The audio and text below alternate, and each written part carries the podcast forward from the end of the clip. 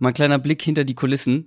Wir gehen hier völlig unabgesprochen jetzt in diese Folge rein. Also so ein kurzes Vorgespräch hatten wir, glaube ich, noch nie. Es wird sehr spannend. Nee, ja. Ja, ich glaube auch Mal nicht. gucken, was, was daraus wird. Aber wir müssen uns ein bisschen sputen, ähm, weil wir vor allem auch wieder viel zu besprechen haben.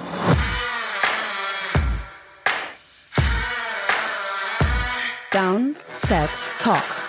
Der Football-Podcast mit Adrian Franke und Christoph Kröger.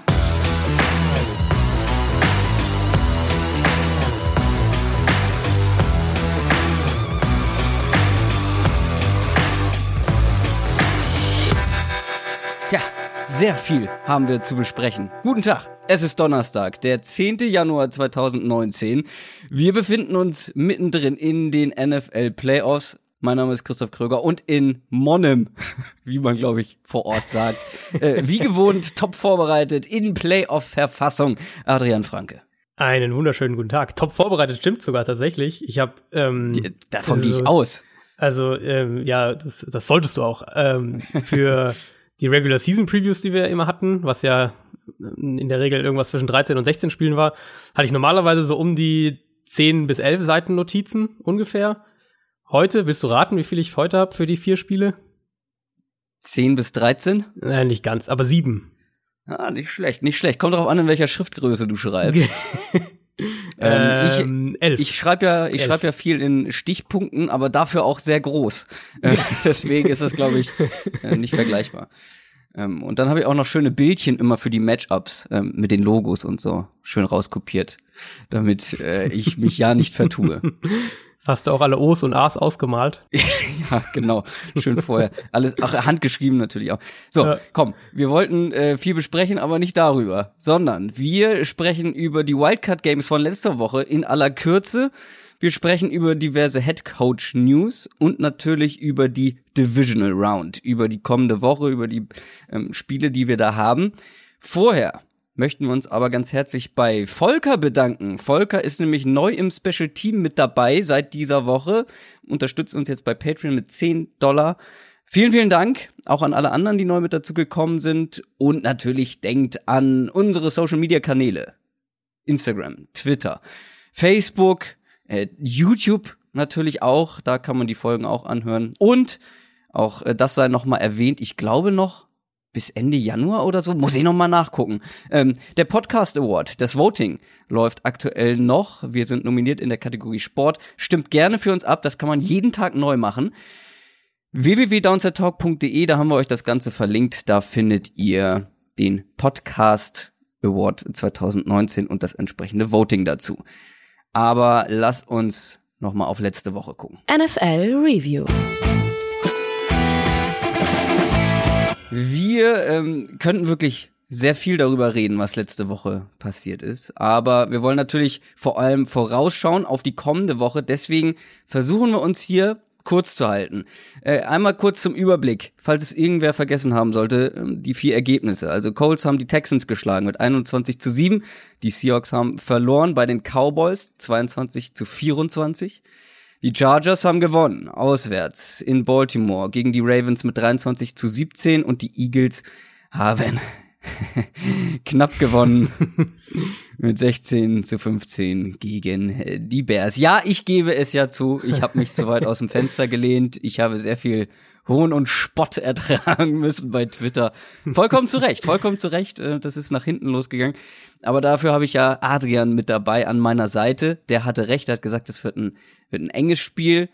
Ähm, das Ding ist, ich habe trotzdem mal geguckt, weil jetzt natürlich viele, ja, äh, Christopher, witzig, ähm, äh, Eagles verlieren Haus hoch. Ich habe mal eine kleine Liste aufgeschrieben mit Dingen, die wir seit entweder vor der Saison schon, seit seit mehreren Wochen jetzt schon oder auch explizit vor ähm, letzter Woche, also in der Ausgabe von letzter Woche, gesagt haben, die auch genauso eingetroffen sind. Also zum Beispiel die Texans O-Line, die wir immer kritisiert ähm, haben, riesiges Problem gewesen. Dann hast du ganz oft die Connection zwischen Watson und Hopkins angesprochen, dass es das Einzige ist, was die Texans Offense hat. Und wenn man, wenn das nicht funktioniert, dann haben die Texans ein Problem.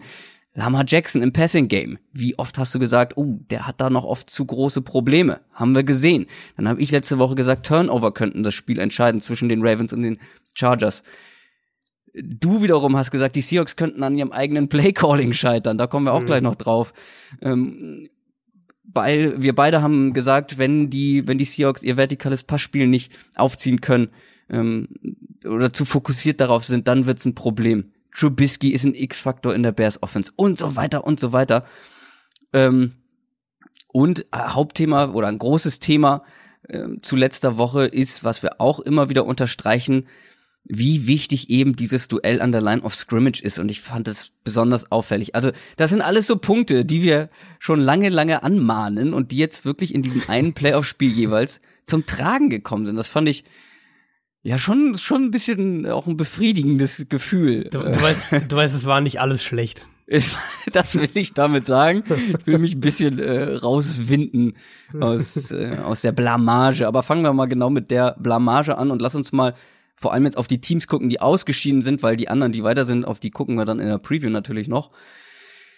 Ähm, lass uns auf die auf die Bears gucken. Äh, René Bugner, äh, über den haben wir schon mal gesprochen. Der ist so mhm. der der Stat Guy, der deutsche Statman bei Twitter, äh, so ein bisschen in der NFL. Der hat einen sehr schönlichen, äh, sehr schönen Fun Fact rausgesucht. Den möchte ich hier einmal zum Besten geben. Und zwar hat er getwittert in der NFL Playoff Geschichte gab es 75 Heimteams, die in einem Spiel das Turnover Battle gewonnen haben und sowohl mehr Rushing als auch Passing Yards hatten im Vergleich zum Gegner. 75. 74 davon haben ihr Playoff-Spiel gewonnen, mhm. ein einziges nicht. Und das waren die Chicago Bears letzte Woche. Jetzt habe ich so viel, so viel gesammelt. Ähm, was möchtest du zu den Chicago Bears, äh, zu dem Wildcard-Game sagen? Ja, also ich fand natürlich klar, am Ende steht dieses Field Goal, was, was so ein bisschen hängen bleibt, äh, was ja nicht nur, dass du rausfliegst, weil das Field Goal halt nicht sitzt, sondern eben auch, dass der zweimal gegen die Torstangen knallt und dann rausfällt. Also, was ja für sich schon betrachtet irgendwie extrem bitter ist. Double ähm, Doink, das genau, Unwort des Jahres.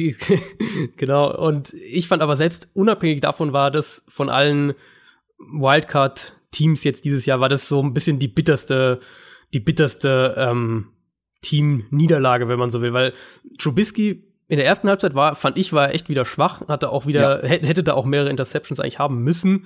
Für mich ja, die gleichen vor allem Probleme. Wieder in der Red Zone. Wir, genau, genau, für die gleichen Probleme, die er, die wir eigentlich das ganze Jahr auch schon da angesprochen haben, nämlich wackelt, wenn er über den ersten Read hinausgehen muss, Pässe in Coverage, ähm, generell so ein bisschen Probleme, die Defense zu lesen, all diese Sachen. Aber zweite Hälfte war deutlich besser von Trubisky. Und wenn du mir jetzt gesagt hättest, oder wenn du mir nur das Trubisky-Tape von der zweiten Hälfte gezeigt hättest, hätte ich gedacht, dass Chicago das Spiel definitiv gewonnen hat, ähm, weil das war für mich eben dieses, wenn Trubisky einigermaßen gut spielt, dann glaube ich auch, dass die Bears das Spiel gewinnen. Aber sie konnten halt ihre große Stärke nicht richtig ausspielen. Und zwar eben einmal den Pass Rush. Da war die Offensive Line der Eagles wirklich unfassbar stark. Und dann aber eben auch diese ganzen, diese ganzen komplexen Coverages, die sie so gut spielen und wo ich auch dachte, dass sie Nick Foles vielleicht ein, zwei Mal in, haben sie auch geschafft, aber vielleicht noch häufiger in, in äh, falsche Reads zwingen und Turnover kreieren können. Mhm. Und da hat eben der Ausfall von Eddie Jackson brutal reingeschlagen, glaube ich, dass, dass das wirklich ein, ein großer Faktor war. Insofern, ähm, irgendwie bitter, weil das, was die ganze Saison über so ein bisschen Fragezeichen war, dann als es drauf ankam, vor allem spät im Spiel mit Trubisky gut funktioniert hat, aber halt die eigenen Stärken, die sie, die sie so weit gebracht haben, äh, nicht auf die Art funktioniert haben, wie wir es vielleicht gedacht hatten. Gute Nachricht natürlich trotzdem. Ich glaube, jeder, jeder Bears-Fan kann nach der Saison sagen, dass man mit, mit Matt Nagy auf jeden Fall auf dem richtigen Weg ist, dass das eine, eine gute Headcoach-Verpflichtung war du gehst halt mit zwei kritischen Fragen da irgendwie raus. Und das ist einmal die Entwicklung von Trubisky, bei dem ich immer noch ein Fragezeichen hintersetzen würde, ob das langfristig dein Quarterback sein wird. Ähm, da wird die nächste Saison sicher mehr Aufschluss geben oder die nächsten zwei Jahre. Und dann natürlich die Defense, wo es ja immer mehr so aussieht, als könnte Vic Fangio, der Defensive Coordinator, der neue Head Coach in Denver werden. Und dann, ähm, dann stehst du natürlich defensiv auch vielleicht vor ein bisschen einer, einer sagen wir mal, schwierigeren Saison. Defensiv ist ja sowieso schwieriger, so ein dominantes Level über mehrere Jahre zu halten. Das Ding ist, was ich fand in dem Spiel, es ist gar nicht so viel groß anders gelaufen, als ich das persönlich erwartet hätte. Außer, ich habe jetzt mal so zwei Dinge aufgeschrieben. Also zum einen habe ich nicht gedacht, dass Nick Foles wieder insgesamt mhm. so gut spielt, vor allem dieser letzte ja, Drive. Genau, das habe ich auch. Also der genau. hat, mir geht dieses äh, Nick Foles abgekulte so ein bisschen auf die Nerven, gebe ich ganz ehrlich zu, weil auch wenn man sich dieses Spiel anguckt, ich weiß nicht, wie du es empfindest, aber ich fand Nick Foles jetzt mal den letzten Drive rausgenommen, ansonsten nicht besonders herausragend gut. Es war halt so, also es war halt so ein bisschen up and down, ne? Ich finde, Ja, aufs genau. ganze Spiel gesehen, ähm, aufs ganze Spiel gesehen war jetzt die Quarterback-Leistung nicht krass unterschiedlich zwischen den beiden Teams. Genau. Und Nick Foles, der letzte Drive hat's halt gerettet. Das war, da waren Ja, ein paar sehr ja. krasse Würfe dabei. Dann Fourth Down, ähm, das steht die ganze Saison auf dem Spiel und dann bringst du den so clean zu Golden Tate. Das Gegen ist diese schon, Defense in gegen die Chicago. Defense, genau. Schon, ja. Ich glaube, ähm, ich Ja, glaube, das ist, ich finde, das, also das ist halt irgendwie schwer zu greifen, weil du es halt auch nicht wirklich analysieren kannst. Aber wenn du, wenn man sagt, wenn, wenn jemand, jemand an, an, äh, an Klatsch und an Momentum und an all diese Sachen glaubt, dann, dann, dann Foles ist es halt im Moment irgendwie. Ja. Und niemand kann sagen, wann das endet. Das kann jetzt am Wochenende enden und er wirft vier Interceptions, was auch immer. Ähm, aber im Moment ist es halt einfach. Und er ist es eben letztes Jahr in den Playoffs gewesen und er war es, ist es jetzt im Prinzip, seit er dann wieder reinkam, spät in der Saison, ist das jetzt auch wieder. Doug Peterson hat ja auch über ihn gesagt, glaube ich, nach dem Spiel, äh, der Typ ist so cool in solchen Momenten. Manchmal fragt Ja. man sich, ob er Puls hat. Und Ja. das wirkt auch ein bisschen so. Also Ja, auch nach dem Spiel, so ne? cool. So ja, nach dem so Spiel einer steht er da Situation. mhm. Völlig relaxed. Äh, ist da, so sieht es aus, als wäre das jetzt irgendwie gerade äh, Woche vier oder so in der Ja, NFL gewesen. Ja. Äh, Und die zweite Sache wollte ich auch noch kurz sagen. Ähm, ich finde, die Bears Offense hat, hast du glaube ich auch schon gesagt, ähm, eben nicht das gezeigt, wofür wir sie die ganze Saison gelobt haben. Also auch diese Kreativität fehlte mir da so in der ersten Hälfte so ein In bisschen. der ersten Hälfte vor allem, ja. Die wurden Und die- mutiger, als, das, als Ja, die Offensive genau. Line stabiler wurde. Genau, aber- die O-Line, da habe ich ein bisschen mehr erwartet, hatte ich ja auch so als zentrales Matchup letzte Woche erwähnt. Da habe ich ein bisschen mehr erhofft. Ähm, aber dann halt auch so die Matchup-Waffen nicht so richtig eingebracht. Ich habe, das war mir gar nicht so bewusst, weil Terry Cohen eigentlich in dem Spiel halt so ein paar Plays hatte, aber der hatte drei Touches und keinen einzigen Run, also drei Ja. Receptions Das hat er bekommen. ja. Das war, ähm, also da habe ich gedacht, dass sie, wenn sie den mehr einbringen können. Aber lass uns weiter gucken. Lass uns zu den Texans gehen. Da war ich richtig sauer und genervt. Ganz ehrlich. also ähm, aufgrund von mehreren Dingen. Also Deshaun Watson hatte ein echt schlechtes Spiel.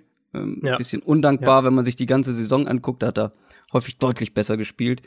DeAndre Hopkins, muss man erwähnen, war in der zweiten Halbzeit wohl angeblich verletzt, hatte große Schmerzen. Schulterverletzung, ja. Genau, das hindert dich natürlich extrem. Auch eine Erklärung dafür. Aber was mich am meisten genervt hat, war tatsächlich das Playcalling ähm, oder der generelle Plan, der vor allem zu Beginn des Spiels sich da überlegt wurde. Also das wirkte für mich sehr laufen, laufen, Deep Ball. Ähm, was mir gefehlt hat, waren so designte Runs für Watson, wie wir es ja letzte Woche gesehen haben, wo wir uns Mhm. auch gewundert haben, äh, huch, jetzt fangen sie damit an. Wo, ja, wo man eigentlich wunder- dachte, sie machen es für das Spiel so ein bisschen. Genau, sie genau. machen es, um es jetzt einzusetzen, ja. Und es kam kaum vor, ähm, kaum Read Options, kaum so Bootlegs, wo Wat- Watson mal einfach ähm, ja seine Beweglichkeit, seine, seine, seine ähm, Schnelligkeit auch ausspielen kann, sowas generell. Ähm, und das halt eben auch mit dieser O-Line äh, so viel laufen zu wollen und das und so vertikal passen zu wollen, hat mich halt schon sehr gewundert. Äh, dann war natürlich die Secondary noch extrem anfällig. Was ist dir sonst noch so aufgefallen? Also das, die Playcalling-Geschichte war für mich auch so ein bisschen ein Punkt. Ich hatte den Eindruck, dass Bill O'Brien versucht hat, schnell mit Big Plays ähm, früh im Spiel Big Plays zu kreieren, Mhm. um auch der eigenen Offensive Line und der eigenen Offense generell längere Drives zu ersparen. Also ein bisschen, wir wollen nicht hier mit, mit vielen 4, 5, 8, 9 Yard-Pässen, was auch immer, das Feld runtergehen, sondern ein 40, 50 Yard-Play. Und das hat er ja am Anfang auch mehrfach versucht bei mehreren Drives. Das hat halt nicht geklappt und ich finde auch das überhaupt nicht überraschend, dass es nicht geklappt hat, weil im Prinzip ist das ja genau das, was wir in der Preview gesagt haben. Ähm, diese Zone-Coverage von den Colts, diese Cover 2 ist wahnsinnig darauf ausgelegt, eben genau diese vertikalen Pässe zu verhindern und ist auch extrem gut, wenn dein, wenn dein Gegner eine dominante Waffe hat, aber da, ansonsten eben nicht viel. Ja. Und, und das ist ja bei den Texans genau der Fall mit, mit DeAndre Hopkins. Den haben die Colts ja auch in der Regular Season schon in dem Duell in, in Houston mehr oder weniger komplett ausgeschaltet und da war er nicht verletzt. Ähm, der hat halt einfach permanent mehrere Verteidiger um sich herum und, und es ist dann auch eben selbst für den Hopkins irgendwann schwer, ähm, oder auch für Watson schwer, dann den Hopkins da immer wieder anzuspielen, wenn er permanent irgendwie zwei Verteidiger direkt an sich kleben hat. Das war sicher ein Punkt und, und dieses Kurzpassspiel, das haben sie dann halt auch gar nicht hinbekommen. Also wo man jetzt dann sagen würde, okay, dann vielleicht kriegen sie ja irgendwie so mit, mit mehr kurzen Pässen über die Mitte. Das haben sie eben auch nicht geschafft. Und klar, da fehlt dann auch beispielsweise ein Demarius Thomas, der da vielleicht als so ein Possession Receiver hätte aushelfen können. ansonsten eben die Sachen, die wir, die wir eigentlich die ganze Saison über gesagt haben. Offensive Line der Texans wieder ein riesiges Problem. Ähm, und eben auf der anderen Seite das Playcalling der Colts war derart um Welten überlegen. Ja. Plus, plus die Offensive Line von den Colts gegen den Pass Rush der Texans war eben auch ein ganz, ganz klares ähm, Matchup, was für Indianapolis ausgegangen ist. Und, und äh, das war in der ersten Halbzeit war das so dominant von Indianapolis, auch was das Run-Game angeht. Da waren ja die, ähm, kommen wir später noch dann drauf, wenn es an das Matchup geht, aber da waren die Colts auch extrem stark, wo man ja auch dachte, okay, im Run-Game gegen diese Texans Run Defense wird Indianapolis jetzt nicht so erfolgreich sein, aber das haben sie eben auch geschafft und zwar auch nicht nur irgendwie stupide Inside Runs und fertig, sondern eben auch ein bisschen Kreativität mit reingebracht. Also von den Colts war es einfach, fand ich, von, von eigentlich wirklich von A bis Z ein sehr, sehr gutes Spiel, Coaching ähm, und, und Leistung auf dem Feld. Und bei den Texans hat halt eigentlich fast gar nichts gepasst. Ja, gut, dass Lamar Miller jetzt äh, als Nachrücker in den Pro Bowl äh, darf. ja, das habe ich auch gelesen. Das ist ja wirklich mal, also da würde mir so viel andere einfallen, die ich da vor ihm sehen würde. Ja, ja, gut. Äh, weil Philipp Lindsay, glaube ich, verletzt ist. Ich glaube, deswegen er rückt danach. Ja, ja, kann sein. Kommen wir zu den Ravens. Da hat auch einiges nicht funktioniert. Ähm, und wir sprechen natürlich noch ausführlicher über die Chargers Defense und was die gemacht haben, um Lama Jackson vor erhebliche Probleme zu stellen. Der wirkte vor allem die ersten drei Viertel maßlos überfordert. Mhm. Wurde ausgebuht von den eigenen Fans. Die haben Joe Flacco gefordert. Und ich glaube, das interessiert auch viele Downset Talk-Hörer. Hättest du Flecko gebracht? Mm, nee. Also vielleicht ganz am Ende hätte ich es mir dann überlegt und da wäre es dann ja auch Da, wo Lamar Jackson wieder gut wurde. äh, da, genau, da hat er ja dann halt gezeigt, dass es eben ein Fehler gewesen wäre, ähm, wenn man den Tausch gemacht hätte. Ich, mein Eindruck war eben, dass du das Problem war eben auf der einen Seite, die Offensive Line hatte riesige Probleme. Äh, Baltimore konnte den Ball überhaupt nicht laufen und Lamar Jackson stand halt auch extrem viel unter Druck und vielleicht wäre das mit Flacco besser gelaufen, weil Flacco vielleicht besser das Kurzpassspiel hätte ähm, ins Rollen bringen können, vielleicht, aber das ist halt auch ein wahnsinniges Risiko und wenn man mhm. sich anschaut, wie Flacco die letzten Wochen gespielt hat, bevor er dann eben verletzt war und dann ausgetauscht wurde, dann sehe ich da eben jetzt auch nicht so viel, dass ich sagen würde, das wäre ähm, mit, mit Flacco dann anders gelaufen. Eher glaube ich, dass das Spiel nicht noch mal so eng geworden wäre, wenn du Flacco reingebracht hättest. Und vor allem ja, Flecko ist vielleicht besser im Kurzballspiel, aber er befreit sich halt auch nicht so easy mal aus einem fast sicheren Sack, wie es Lamar ja. Jackson vor allem dann auch gegen Ende gezeigt hat. Ähm, ist auch alles sehr hypothetisch natürlich, ähm, was passiert wäre, wenn.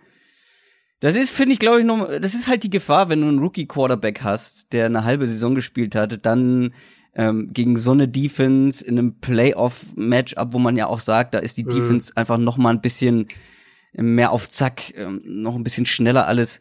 Ähm, und das nervt mich auch so ein bisschen an, an, an Fans, diese krasse Ungeduld, ähm, die man da ja, hat. Ja. ja, natürlich ist es ein Playoff-Spiel und ja, es geht um, um Gewinnen oder man ist halt raus für die Saison. Ich weiß, aber es ist dein Rookie-Quarterback. Ähm, und dann willst du auf einmal wieder Joe Flacco. Vorher fandst, fanden alle Joe Flacco irgendwie altbacken und doof. Ähm, ja. Und dann sagen sie, ja, wenn sie ihn dann bringen und dann wird das auch nix mit Flecko, dann sagen sie wieder, ah, der Coach um seinen Job. Gut, passt jetzt in dem Fall eher nicht, aber äh, oder er macht Jackson kaputt für die Zukunft, weißt du, wenn das mit Flecko nicht funktioniert hat, ist eine sehr äh, leidige Diskussion. Äh, müssen wir noch ja. was zu den Ravens abschließend ja, sagen? Also für mich vor allem, ich finde vor allem, wenn wir jetzt, wenn wir das Matchup ansprechen, eben ähm, du, du weißt, du hast einen Rookie-Quarterback und du weißt eben auch deine, du kennst ja auch deine eigene Offense und die Ravens Offense, ähm, ich glaube, das haben wir letzte Woche auch ein bisschen besprochen, war ja jetzt nicht wahnsinnig komplex, sondern eher auf, auf eine Handvoll Formationen und eine Handvoll Plays darauf aufgebaut. Ähm, und es geht eher eben mehr darum in der Offense, ob du die Defense dazu bringst, so ein, zwei kleine Fehler sich zu leisten und Undiszipliniertheiten zu leisten. Und mit diesen Zone Reads und all diesen Sachen kann man das eben häufiger erreichen. Und daraus können dann eben größere Raumgewinne auch entstehen. Und das war das, was sie, was die Ravens Offense ja so viel gemacht hat. Ähm, du wusstest, dass du jetzt zum ersten Mal gegen eine Defense spielst, die diese Offense schon gesehen hat, und zwar erst zwei Wochen davor. Ich glaube, das hat eine riesige Rolle gespielt. Das heißt, die Chargers kannten eben die Formationen, auch die Plays, die daraus entstanden sind, all diese Sachen. Ähm, und die Ravens hatten für mich eben keinen Plan B. Also wenn du über diese Chargers Defense, die wir ja nachher noch besprechen werden, ähm, die war schon am Anfang erstmal ein bisschen überraschend, wie sie das gemacht haben, eben mit diesen ganzen Defensive Backs. Aber es war ja dann auch relativ schnell klar, was der Plan ist. Und die Ravens haben darauf halt überhaupt nicht reagiert. Wir haben ja im Prinzip, ich glaube, seit der Offseason haben wir darüber gesprochen, dass die, dass die Ravens wieder mehr ähm, wieder Tight End lastiger werden wollen, mehr aus zwei und drei Tight End Sets machen wollen und, und äh, da auch eben die Passing und Running Play Designs besser miteinander verknüpfen wollen, um schwerer ausrechenbar zu sein. Deswegen war das ja auch eine Priorität von denen im Draft. Haben sie auch gemacht in der Regular Season, eine der höchsten Quoten, was zwei und drei Tight End Sets angeht, ähm, waren daraus dann eben vor allem auch im Play Action Passspiel echt explosiv. Statt jetzt aber eben zu sagen, okay, die Chargers spielen eine leichte Front, setzen also mehr auf Geschwindigkeit als auf Power, ähm, dann gehen wir ins Heavy Personnel und versuchen hier O-Liner auf Second Level gegen diese Safeties im Run-Blocking zu bringen, ähm, mit zwei Tight Ends zu, zu, arbeiten, all diese Sachen haben sie ihre Tight Ends für ihre Verhältnisse fast überhaupt nicht oder, oder nicht fast überhaupt nicht, aber sehr sehr wenig und deutlich mhm. unter dem eigenen Schnitt eingesetzt. Ähm, das habe ich, das habe ich tatsächlich überhaupt nicht verstanden. Klar, die Ravens müssen ihre Offense jetzt auch weiterentwickeln, was die nächste Saison angeht. Du wirst nicht mehr mit dieser Offense, wie sie sie dieses Jahr gespielt haben, äh, werden sie keinen Erfolg haben nächstes Jahr. Ähm, aber ich glaube, du, das kannst du schon auch. Also das ist jetzt nicht so, dass jetzt hier einmal die, die Blaupause da ist und darauf kann jetzt jede Defense aufbauen. Ich glaube schon, dass du auch auf diesen ganzen Designs, wo Jackson als Runner mit eingesetzt wird, dass du darauf aufbauend eben auch Passing-Konzepte entwerfen kannst, all diese Sachen. Ähm, aber ich fand es eigentlich fast am enttäuschendsten, dass die Ravens überhaupt keinen Plan B hatten, weil du ja eigentlich wissen musstest, dass wenn du gegen Defense spielst, die deine Offense vor zwei Wochen gesehen hat, dass die Anpassungen vornehmen und da musst du halt eigentlich auch als offensiver äh, Coaching-Staff musst du eigentlich auch Alternativen in irgendeiner Art und Weise bereit haben. Und am Ende waren es dann auch Turnover, die das Spiel ja, entschieden ja. haben. Vor allem Lamar Jackson muss einfach mit dem Ball sicherer ja, umgehen. Fumbles, das, das war echt also, ein Riesenproblem, ja. Die ganze Saison über, ja. Ich glaube, die meisten Fumbles, ähm, obwohl er ja, ja nur sieben Regular-Season-Spiele gemacht hat. Ähm, und über die Chargers Stevens sprechen wir gleich noch, weil ich, du hast es so nebenbei gesagt mit ihren ganzen Defensive Backs. Also ich glaube nicht, dass das ein Casual-Zuschauer äh, das so ja, bewusst ja, war, was da eigentlich für ein genialer Schachzug äh, gemacht wurde. Da gucken wir, gucken wir beim Matchup der Chargers nochmal drauf. Lass uns abschließend noch über die Seahawks sprechen. Äh, da werde ich an dich übergeben, weil du hast ja gesagt, äh, sie könnten sich mit ihrem eigenen Playcalling schlagen und Scheinbar hat von den Seahawks niemand die letzte Downset Talk Folge gehört, weil genau das haben sie schon gemacht, ne? Ja, das war wirklich, das fand ich wahnsinnig frustrierend, muss ich ehrlich sagen. Also, und ich bin weder ein Seahawks noch ein Cowboys-Fan, noch äh, mag ich eins der Teams jetzt irgendwie nicht, aber ähm, Seattle, die ganze über war das ja so ein bisschen Thema in, in, in der Saison. Die hatten einen, einen First Down Passing Schnitt, also wie häufig sie bei First Down werfen. Ähm, von gerade mal 47 Prozent. Also nur in 47 Prozent ihrer First Downs haben sie geworfen. Kein anderes Team war unter, überhaupt unter 52 Prozent und die Seahawks lagen damit 12 Prozent unter dem Ligaschnitt. Also wirklich ein unglaublich niedriger Wert. Ähm, und das, obwohl sie bei First Down Passing deutlich effizienter waren, auch was man, wenn man es auf den Ligaschnitt wieder anrechnet, ähm, als bei First Down Running. Also im Prinzip haben sie schon die ganze Saison über sich das Leben selbst so ein bisschen schwer gemacht und klar, das Run Game hat dann funktioniert, auch mit viel, ähm, mit guten Running Backs, die Yards nach, nach Kontakt und so weiter produziert haben. Aber du hast halt Wilson trotzdem immer wieder in diese langen Downs gezwungen und äh, Wilson hat dann daraus viel gemacht. Die, die Seahawks waren sehr, sehr explosiv bei, bei Third Down Passing gegen die Cowboys aber, fand ich, war das dann wirklich das extremste Beispiel im Prinzip, weil sie von Anfang an hat es nicht funktioniert und sie haben es trotzdem nie umgestellt. Ähm, ja, vor allem war es ja erwartbar, weil die Cowboys genau. Run-Defense einfach gut ganz ist. genau, ganz genau. Du weißt, du triffst auf eine Run-Defense, die extrem stark ist. Du weißt, du hast einen, einen sehr guten Quarterback und trotzdem haben sie konsequent bei First Down sind sie wahnsinnig viel gelaufen, bei Second Down sind sie wahnsinnig viel gelaufen, obwohl in beiden Fällen auch in dem Spiel wieder das Passen, das Passing Game bei First Down, bei Second Down deutlich besser war. Ähm, Run Game hat in der ersten Halbzeit überhaupt nicht funktioniert. Trotzdem haben sie in der zweiten Halbzeit, obwohl die Cowboys die ganze Zeit fast geführt haben, ähm, haben sie trotzdem weiter am Run Game festgehalten. Für mich war das komplett unverständlich, dass du einen, in so ein Spiel mit so einem Gameplan reingehst, schon mal, Punkt eins, aber ja. dann eben auch Punkt zwei, dass du es nicht anpasst, obwohl jeder ja. wirklich gesehen hat, es funktioniert halt nicht. Und Dallas auf der anderen Seite, die hatten die paar Big Plays, die sie gebraucht haben. Vor allem äh, der Drive nach dem Seahawks Touchdown war echt sehr, sehr gut. Die Front defensiv war extrem, extrem stark, so wie wir es von den Cowboys ja mittlerweile auch gewohnt sind. Trotzdem war das für mich ein Spiel, was Seattle eher selbst verloren hat, als dass ja. ähm, Dallas es gewonnen hat. Ja, es gibt, ähm, ich bin ja immer so ein Befürworter oder so, ich halte so sehr an, äh, an dem Wert von Running Backs fest, äh, dass sie eben auch in einer Passing-Liga einen enormen Wert für eine Offense haben, aber ja nicht so. Es, dieses, dieses wirklich bei First und Second Down einfach dieses mhm. stupide Anrennen, das ist nicht das, was ich meine. ähm, da, also da muss man echt schon kreativer werden.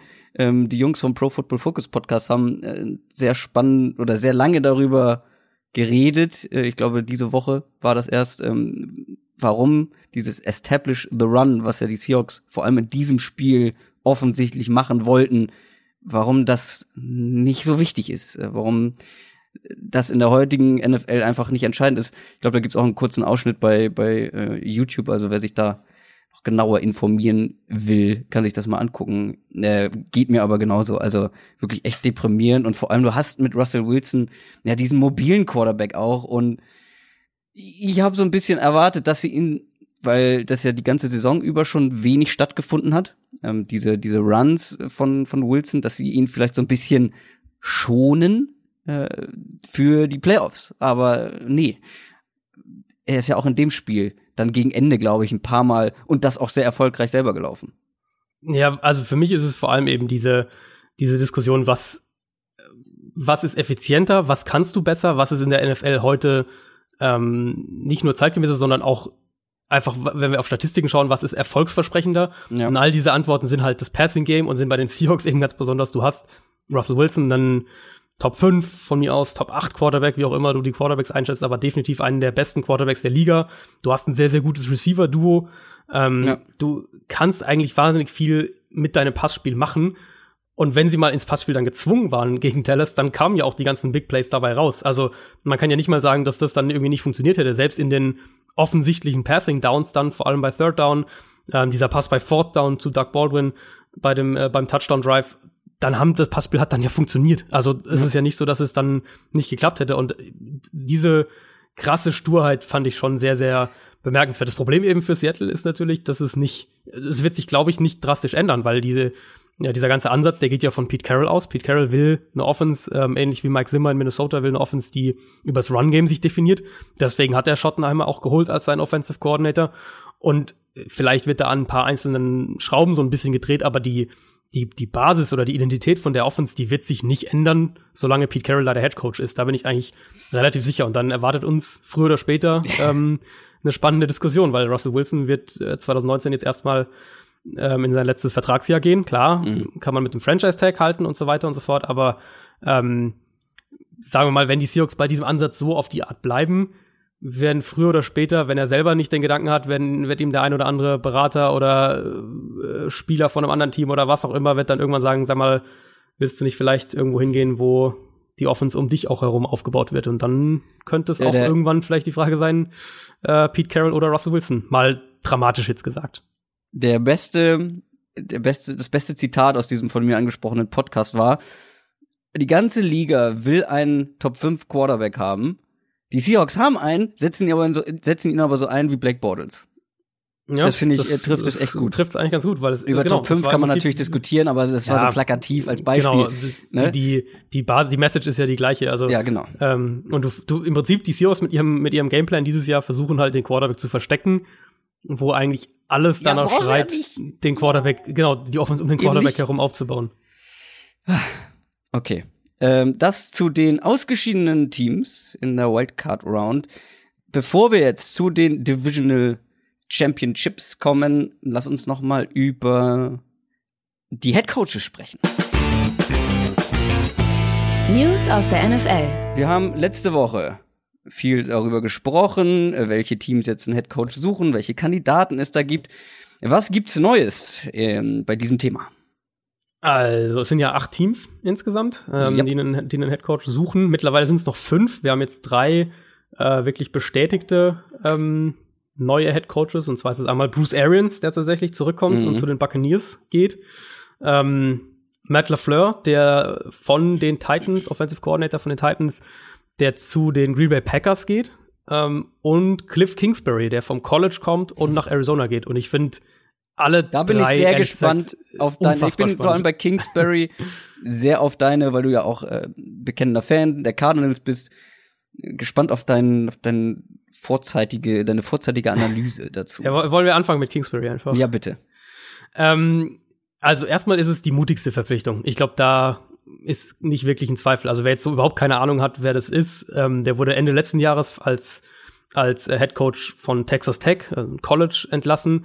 Mit ähm, einer negativen da, Bilanz. Genau, negative Bilanz in, bei Texas Tech, ähm, hat da weniger Spiele gewonnen, als er verloren hat über die letzten Jahre. Ähm, war dann jetzt kurzzeitig für mehr oder weniger ein paar Wochen ähm, ja. Offensive Coordinator bei USC, ein deutlich größeres College. Hat den Job jetzt quasi wieder hingeschmissen, nachdem er jetzt ähm, NFL Angebote hatte. Also die Jets waren ja wohl konkret interessiert und dann eben die Cardinals, das waren die zwei Teams. Jetzt mhm. ist er NFL-Head Coach mit 39 Jahren, mit einer negativen Bilanz als College-Head Coach.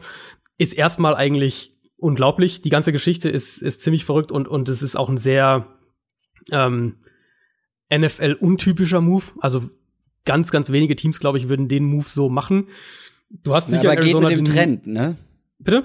Es geht ja so ein bisschen mit dem Trend. Genau, es geht mit dem Trend. Du hast in Arizona natürlich erstmal den Vorteil, dass du einen relativ ruhigen Markt hast. Also, wenn die Jets das machen würden, wäre die ähm, oder gemacht hätten, und die waren ja auch sehr interessiert, wie gesagt, dann wäre schon mal das ganze Medienecho ein komplett anderes gewesen. Sicher ein Vorteil für Arizona. Ähm, du gehst ein Risiko ein, aber ich glaube, du gehst das Risiko aus den richtigen Gründen ein. Und wenn wir das, können wir gerade die Seahawks-Diskussion äh, fortsetzen.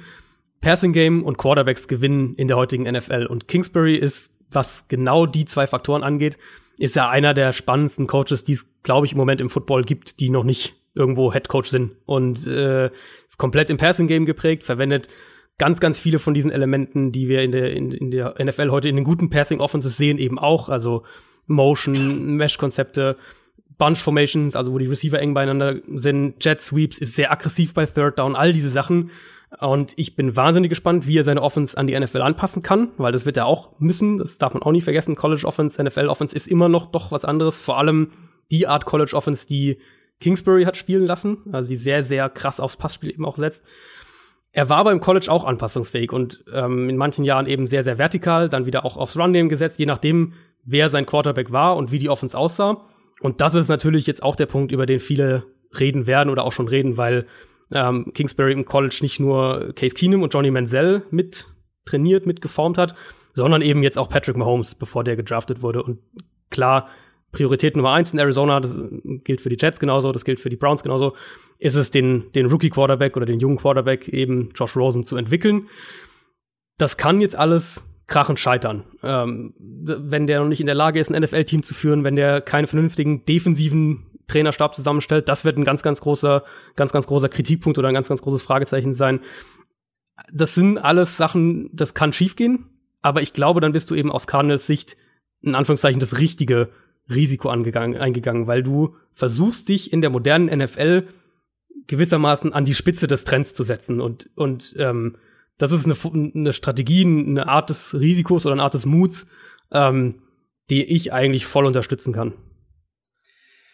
Wenn du schon gerade so im Flow bist, machen wir doch direkt weiter mit Matt LeFleur bei den Packers.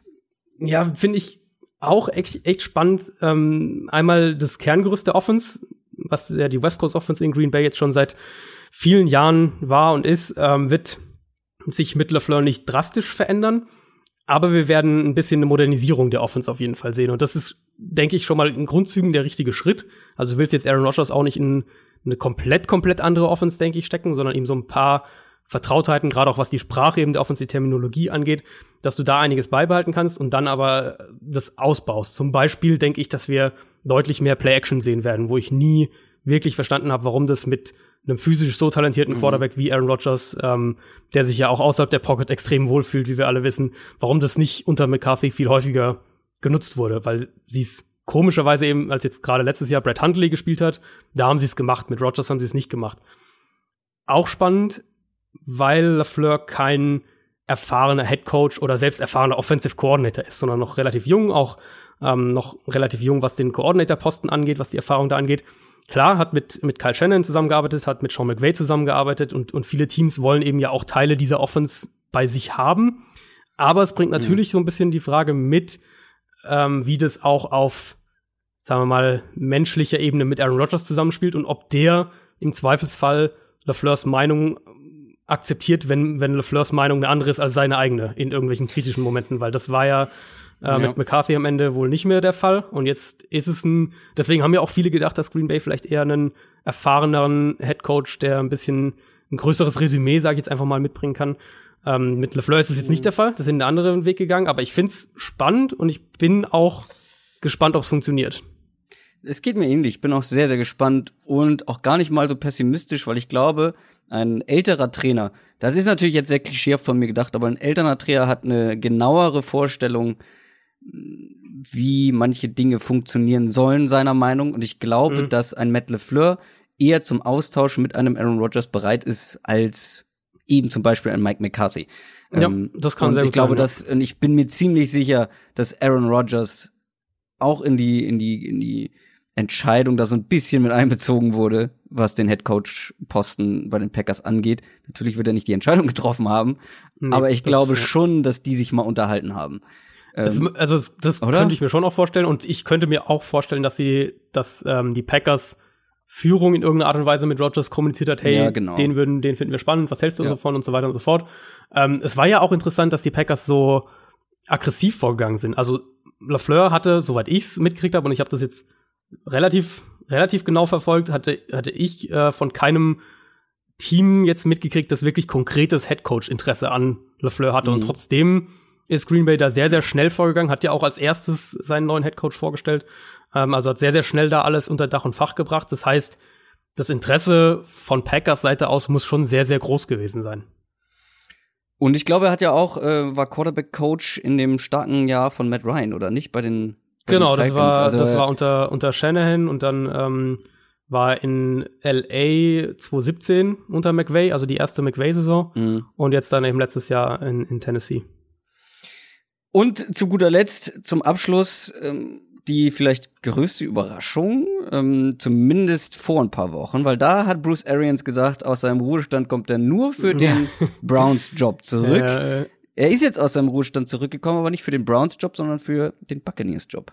Ja, wurde dann ja irgendwie später gefragt ähm, oder oder direkt gefragt so von wegen, ob ähm, als die Gerüchte halt aufkamen, ob er für Tampa Bay auch zurückkommen würde und hat er halt auch ja gesagt. Das einzige, ich habe nur gehört, dass er konkret ausgeschlossen hat, dass er nicht nach Green Bay gehen will. Ähm, glaube, ansonsten, der hatte halt einfach, der hatte auch nicht Bock gepasst. zu coachen. So. Ja, und ich glaube, das ist ihm auch zu kalt, ehrlich gesagt, gewesen.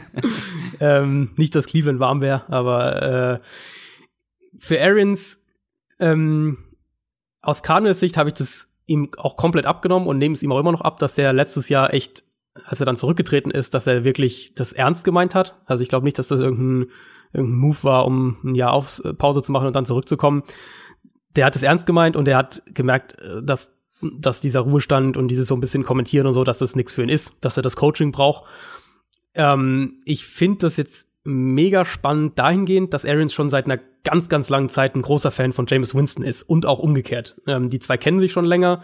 Arians hat Winston in den vergangenen Jahren mehrfach wirklich sehr, sehr deutlich gelobt für einen, ähm, über die Maßen deutlich gelobt für einen Coach, der, der über einen anderen Spieler spricht, der nicht in seinem Team ist, für sein Spielverständnis, für seinen Arm, für die Art, wie er Quarterback spielt. Also Arians wirklich schon lange ein Winston-Fan. Und das ist ja die Personalie, um die es eben geht. Also Winston wird jetzt nächste Saison im letzten Jahr auf der Fifth-Year-Option von seinem Rookie-Vertrag sein. Das heißt, die Bucks müssen nach der nächsten Saison eine Entscheidung treffen, zumindest mal für den Franchise-Tag oder dann eben vielleicht auch für einen langfristigen Vertrag.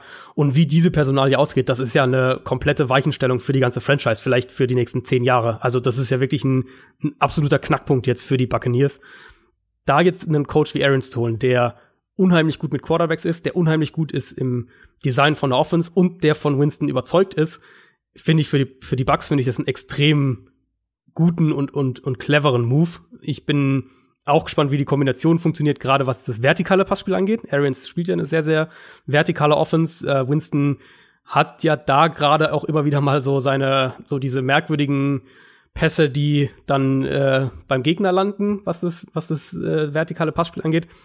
Aber er wird auch auf der anderen Seite mehr offene Receiver über das Scheme bekommen, beispielsweise, als es bisher jetzt der Fall war. Und der ganze Trainerstab wird dem in Arizona unter Arians ziemlich ähneln. Also da sind schon einige Namen genannt worden, die er jetzt mitbringen wird. Vermutlich auch Todd Bowles, der ja bei den Jets entlassen wurde als, als Defensive Coordinator. Also das wird auch wieder sehr, sehr spannend. Ich finde die alle drei, finde ich die wahnsinnig spannend auf ihre Art. Und ähm, ich habe gestern, glaube ich, auch auf, auf Twitter gepostet, dass für mich Arians, die Buccaneers mit Arians, wenn die ihre Defense einigermaßen hinkriegen, dass die in den nächsten zwei Jahren irgendwann in Playoffs sein werden, weil ich so viel halte ich von Arians und ich glaube, wenn der, wenn der Winston in die richtige Offense bekommt, das haben wir auch immer gesagt, das Talent in dieser Buccaneers Offense ist ja an sich da. Jetzt haben wir schon fast 40 Minuten, rund 40 Minuten gesprochen, noch kein Ja, Wort zu den Matchups. Äh, lass uns das tun. NFL Preview. Divisional Championships stehen an und vor der Tür. Ähm, da ich mich bei den Eagles zumindest einfach aus äh, Selbstschutz nicht mehr so weit aus dem Fenster lehnen werde, gibt's für mich diese Woche wieder vier sehr offene Spiele. ähm, Ich dachte, jetzt ah, lässt du dich für die Colts aus dem zwei- Fenster. Äh, nee. Nee, nee, nee, nee, nee. Äh, Bei denen auf keinen Fall, aber mit denen fangen wir an, weil das ist das erste Spiel. Samstagabend, deutscher Zeit, die Indianapolis Colts spielen gegen die Kansas City Chiefs, die ins Playoff-Rennen mit einsteigen.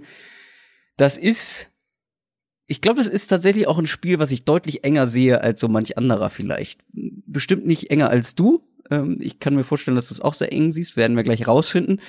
Ähm, und bisher haben wir in den Playoffs sehr defensiv orientierte Spiele gesehen, in der, ähm, am, am Wildcard-Wochenende.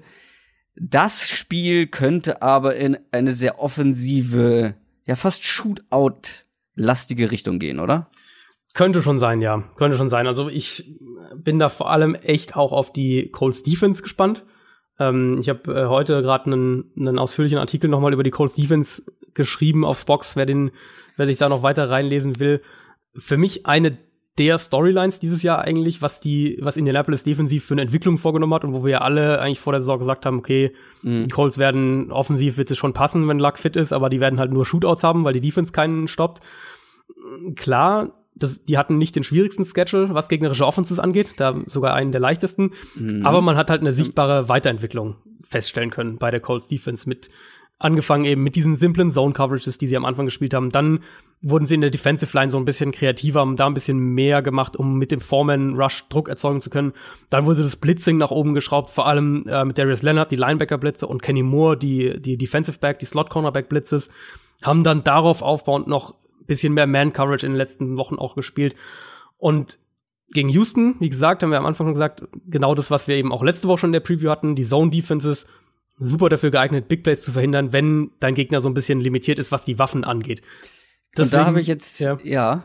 ähm, da, da habe ich auch noch eine Frage zu. Du hast vorhin Mhm. gesagt, ähm, sie spielen ja viel Cover 2 Defense. Mhm. Ähm, also oft ähm, eine Zone Defense mit zwei tiefen Safeties. Die ist ja allgemein dafür bekannt, vor allem underneath stabil zu sein.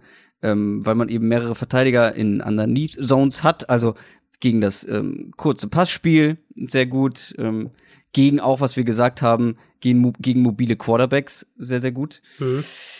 Die Frage ist jetzt für mich, also du hast zum einen ja schon den, den, den relativ einfachen Schedule der Colts angesprochen. Die haben noch nicht ein einziges Mal gegen eine solche High-Powered Offense gespielt. Kein, also ich finde, keine Offense, gegen die sie gespielt haben, ist vergleichbar mit der Chiefs Offense. Vor allem, weil wir ja auch immer wieder gesagt haben über die Chiefs Offense, das reicht nicht, wenn du einen Spieler aus dem Spiel nimmst, weil sie dann über andere Spieler ihr, ihre Offense aufziehen und ihr Spiel gewinnen. Und vor allem hast du mit Tyreek Hill einen, der jetzt noch mal auf diese Cover 2 Defense zu sprechen zu kommen, der halt ihm auch mal ähm, ja, so eine Defense in die Länge ziehen kannst. Und die Cover 2 vor allem ist ja jetzt nicht unbedingt bekannt dafür, diese Big Plays aufzuhalten, oder nicht? Also die vor allem, Big wenn du mehrere hast, die du mit vertikal Genau, also die, die, die Big Plays isoliert betrachtet erstmal schon, weil du ja permanent zwei tiefe Safeties hast. Also du hast ja im Gegensatz zum Beispiel zu einer zu einer ähm, zu einer Man Coverage oder was auch immer, wenn du nur einen tiefen Safety hast, du hast ja im Prinzip hast du ja permanent den tiefen Bereich des Feldes in zwei Safety Zonen aufgeteilt. Das heißt, du hast da normalerweise schon immer eine, eine doppelte Absicherung, wenn man so will. Das Problem vor allem eben in Cover 2 und da hast du recht, da kommen eben auch gerade Hill und eben auch die Vielfalt der Waffen von den Chiefs ins Rennen, ist, wenn du es schaffst, sie zwischen diesen Underneath Zones und den tiefen Safeties zu attackieren. Und wie machst du Travis das? Kelsey da vor Genau, auch Travis ein spannender Kelce. Kandidat. Ein Kandidat, du machst es eben vor allem äh, mit, mit diesen ähm, Dig Routes heißen die, also das sind diese Routes, die so nach ungefähr 10 bis 15 Yards nach innen dann gehen, also von außen anfangen und sich dann nach innen richten. Ähm, und kombinierst die eben mit vertikalen Routes, die die Defense in die Länge ziehen. Und da hast du eben genau diesen Faktor, du attackierst quasi den, die, die Linebacker oder wenn, wenn ein Linebacker zugeteilt ist, um eben vertikal mitzugehen, ziehst du den mit nach hinten, du beschäftigst die Safeties dadurch tief und so entstehen eben Lücken in diesen Zone Coverages. Und ich glaube, das ist genau das, was die Chiefs attackieren werden. Sie werden ähm, zum einen Hill und Kelsey eben in gute Matchups bringen können, weil du ungefähr weißt, welche Zone Coverage dich erwartet, erwartet und du wirst, ähm, wir werden, glaube ich, sehen, dass wir genau in diesem mittleren Bereich, 10 bis 20 Yard Range, in der Mitte des Feldes, da war Mahomes dieses Jahr sowieso unfassbar gut. Und da, genau da, glaube ich, musst du eine Cover 2 angreifen und da werden sie sie auch angreifen. Also ich erwarte viele Crossing Routes, so ungefähr 15 Yard Tiefe und viele vertikale Seam Routes auch von Travis Kelsey. Genau, das war eben auch mein Gedanke, ähm, dass eben gerade die Chiefs diese Waffen haben, um so eine Defense anzugreifen. Ja. Da bin ich sehr, sehr gespannt drauf. Wenn wir das Ganze jetzt mal umdrehen, ähm, auch ein entscheidendes Matchup wird natürlich sein, die Colts Passing Offense gegen die Chiefs Secondary. Du hast es schon angesprochen, das Play Calling der Colts ähm, letzte Woche war vor allem in der ersten Halbzeit herausragend, mhm. würde ich es fast nennen. Also es war so ausbalanciert und mit ausbalanciert meine ich nicht eine gute Mischung jetzt aus Pass und Run Plays, sondern halt die Varianz und die Balance, ja, dass du von allem etwas quasi dabei hast. Also du hast ja, äh, wenn du das Run Game anguckst, du hast ja alle möglichen Varianten von von Runs, dann ISO Runs, Outside, Inside, äh, Endarounds mit Wide Receivern, äh, diverse Variationen im Passing Game. Ähm, und dann eben noch diese Connection, die wir auch letzte Woche hatten zwischen Hilton und Luck. Ähm, die Chiefs müssen Luck, glaube ich, unter Druck setzen, ähm, weil die Secondary der Chiefs eben doch sehr, sehr anfällig nach wie vor ist. Ähm, sie hatten zwischendurch in der Saison vielleicht mal so eine, so eine Phase, haben auch gesagt, ah, sie haben sich gebessert, aber gerade gegen Ende hat man gesehen, ach, das ist auf jeden Fall noch die Schwachstelle. Äh, und Luck ohne Druck ist, glaube ich, dann für diese Secondary auch zu gut. Ähm, aber mit Druck kann er dann auch mal anfällig sein. Die Frage ist nur, wie schaffen die Chiefs das? Ja, das ist äh, wirklich so ein bisschen der ein anderer Schlüssel dann auf der Seite zum Ball, vom Ball. Colts sind unheimlich gut darin, Receiver frei zu schieben. Also Luck hat wirklich viele offene Pässe auch. Wenn du aber eben einen Pass dann in ein enges Fenster brauchst, zwischen der Zone Coverage, haben wir ja dieser eine Wurf zu T.Y. Hilton gegen die Texans, war auch sowas, dann kann Luck den eben natürlich auch. Also das ist schon eine sehr, sehr gute Mischung. Chief Secondary haben wir mehr oder weniger seit der Offseason auch weitestgehend durchgehend kritisiert.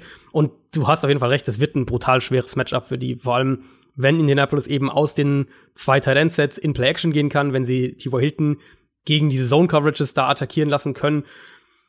Die Chiefs, im Prinzip müssen sie eben hoffen, dass der Pass Rush das machen kann, was der Texans Pass Rush nicht konnte. Und das war ja dann eben für Houston auch ein Riesenproblem, nämlich ähm, ohne Blitzing-Druck zu erzeugen. Und das ist an mhm. sich ist es ja auch eine Stärke der Chiefs mit Chris Jones, mit Dee Ford, mit Justin Houston, Druck auf den Quarterback auszuüben. Aber wir wissen ja eben auch alle, wie stark die Offensive Line der Colts ist, wie gut das Kurzpassspiel damit auch zusammen funktioniert, also dass Luck den Ball eben auch schnell los wird. Ähm, Colts haben die wenigsten Sacks in der Regular Season zugelassen. Die Chiefs hatten die geteilten meisten Sacks, also sprich, das ist wirklich auch Stärke, Stärke gegen Stärke. Ähm, und dazu kommt natürlich dann, um das so ein bisschen wieder Richtung, Richtung offensive Balance zu, zu lenken, die Chiefs sind immer noch echt wackelig gegen den Run und, und da echt auch anfällig. Und gegen die Texans, habe ich ja vorhin schon mal kurz angesprochen, gegen die Texans konnte dieses Jahr eigentlich fast kein Team wirklich laufen. Und die Colts hatten da ja nicht nur ein überraschend gutes Spiel, sondern sie hatten, das war das dominanteste Rushing-Spiel, ähm, das meiner Meinung nach überhaupt ein Team dieses Jahr oder diese Saison gegen, gegen Houston hatte. Also, wenn sie daran auch nur halbwegs anknüpfen können, dann werden sie gegen, gegen Kansas City definitiv sehr, sehr gut den Ball auch laufen können. Und wir haben auch gesehen, dass Quarterbacks ohne Playoff-Erfahrung so ihre Probleme haben. Also Trubisky ist raus, Lamar Jackson ist raus, Deshaun Watson ist raus. Auch Pat Mahomes hat natürlich, logischerweise, noch keine Playoff-Erfahrung. Glaubst du, das könnte ein Faktor sein? Ähm, würde ich jetzt bei den meisten würde ich jetzt ja sagen. Bei Mahomes mache ich mir da tatsächlich nicht so Gedanken, weil der einfach, also zum einen so gut ist und zum anderen auf mich auch einen so, ja, so abgezockten Eindruck macht und, und eben auch viel mehr hat, viel mehr an die Hand gegeben äh, bekommen hat als die drei anderen Quarterbacks, die zum ersten Mal ähm, jetzt in den Playoffs mit dabei waren. Also die Chiefs haben ja viel mehr, mhm. viel mehr Möglichkeiten und gerade auch Mahomes eben ähm, gegen Zone Defenses war dieses Jahr unfassbar einseitig. Die haben gegen fünf der acht Teams, die die meisten Zone Coverages gespielt haben, haben die Chiefs dieses Jahr gespielt. Mahomes hatte dabei, ich glaube, knapp 70% Completion-Quote, 14 Touchdown-Pässe, keine Interception. Also gegen Zone-Coverages haben die Chiefs wirklich sehr, sehr gut ausgesehen dieses Jahr. Insofern bin ich auch gespannt, ob die, ob die Colts sich vielleicht sogar da einen weiteren Schritt trauen und, und mehr Richtung Man-Coverage gehen. Ob sie da sagen, wir sind schon so weit und wir versuchen das jetzt, weil mit der Zone-Coverage können wir die, können wir die Chiefs nicht stoppen. Ja, Tyreek Kill gegen Man Coverage ist auch so ein Thema, ne? Ja. Das kann auch mal gut nach hinten losgehen. Willst du es als Cornerback eigentlich nicht so gerne haben? Nein, auf keinen Fall. Ähm, das klingt bei dir sehr Chiefs-lastig. Kommen wir zu deinem Tipp. Ich habe äh, auf die Chiefs getippt, ja. Oder ich tippe auf die Chiefs. Ich habe ähm, die Chiefs. Klar, du hast immer wieder dieses Mahomes erstes Playoff-Spiel und Andy Reid in den Playoffs ist auch immer so ein bisschen ein Abenteuer. Aber Andy Reid auch ähm, einer der besten Coaches, glaube ich, aller Zeiten in der NFL nach einer Bye Week, inklusive Playoffs meines Wissens nach. Ähm, die sind schon, das ist schon ein sehr, sehr gutes Team. Und die sind mhm. in der Lage, glaube ich, oder sagen wir es andersrum, ich glaube, für die, für die Colts Defense ist das noch eine Nummer zu groß. So angetan ich von der Entwicklung ja. auch bin. Und ähm, ich habe ja damit eingeleitet, dass ich glaube, dass es relativ eng werden könnte. Und ich glaube auch, dass du es so siehst. Jetzt bin ich aber davon nicht mehr so überzeugt. äh, ähm, Glaubst du, es wird ein enges Spiel? Ich glaube, es wird ein 10-Punkte-Sieg. Nee, 10 Punkte ist zu viel. Sagen wir oh. 8-Punkte-Sieg für die Chiefs. Oh. 8 Punkte. Ja, äh, ich glaube, das hängt sehr, sehr davon ab, wie sich das Spiel entwickelt. Mhm. Wenn die Chiefs früh äh, in Führung gehen, dann müssen die Colts erstmal, also ich glaube schon, dass beide Teams auf jeden Fall punkten. Also vor allem auch, dass die Colts punkten können. Nur ist halt dann die Frage, ob sie, ob das dann reicht äh, gegen die Chiefs, die natürlich offensiv einfach unglaublich stark sind. Ähm, ich glaube, da werden sehr viele Punkte fallen in diesem Spiel. Ich kann es übrigens leider nicht live gucken. Ei, Ich bin auf dem Geburtstag. Wer legt denn da einen Geburtstag? Ja, da muss man auch noch mal ein ernstes Wörtchen mit der Gastgeberin sprechen. Das geht so nicht.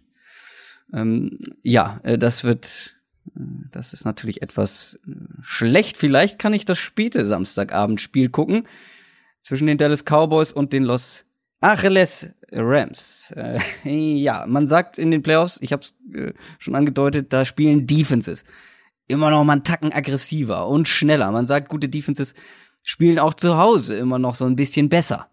Und ich finde, das hat man beides letzte Woche bei den Cowboys gesehen, die zu Hause defensiv äh, wieder eine richtig gute Performance abgeliefert haben.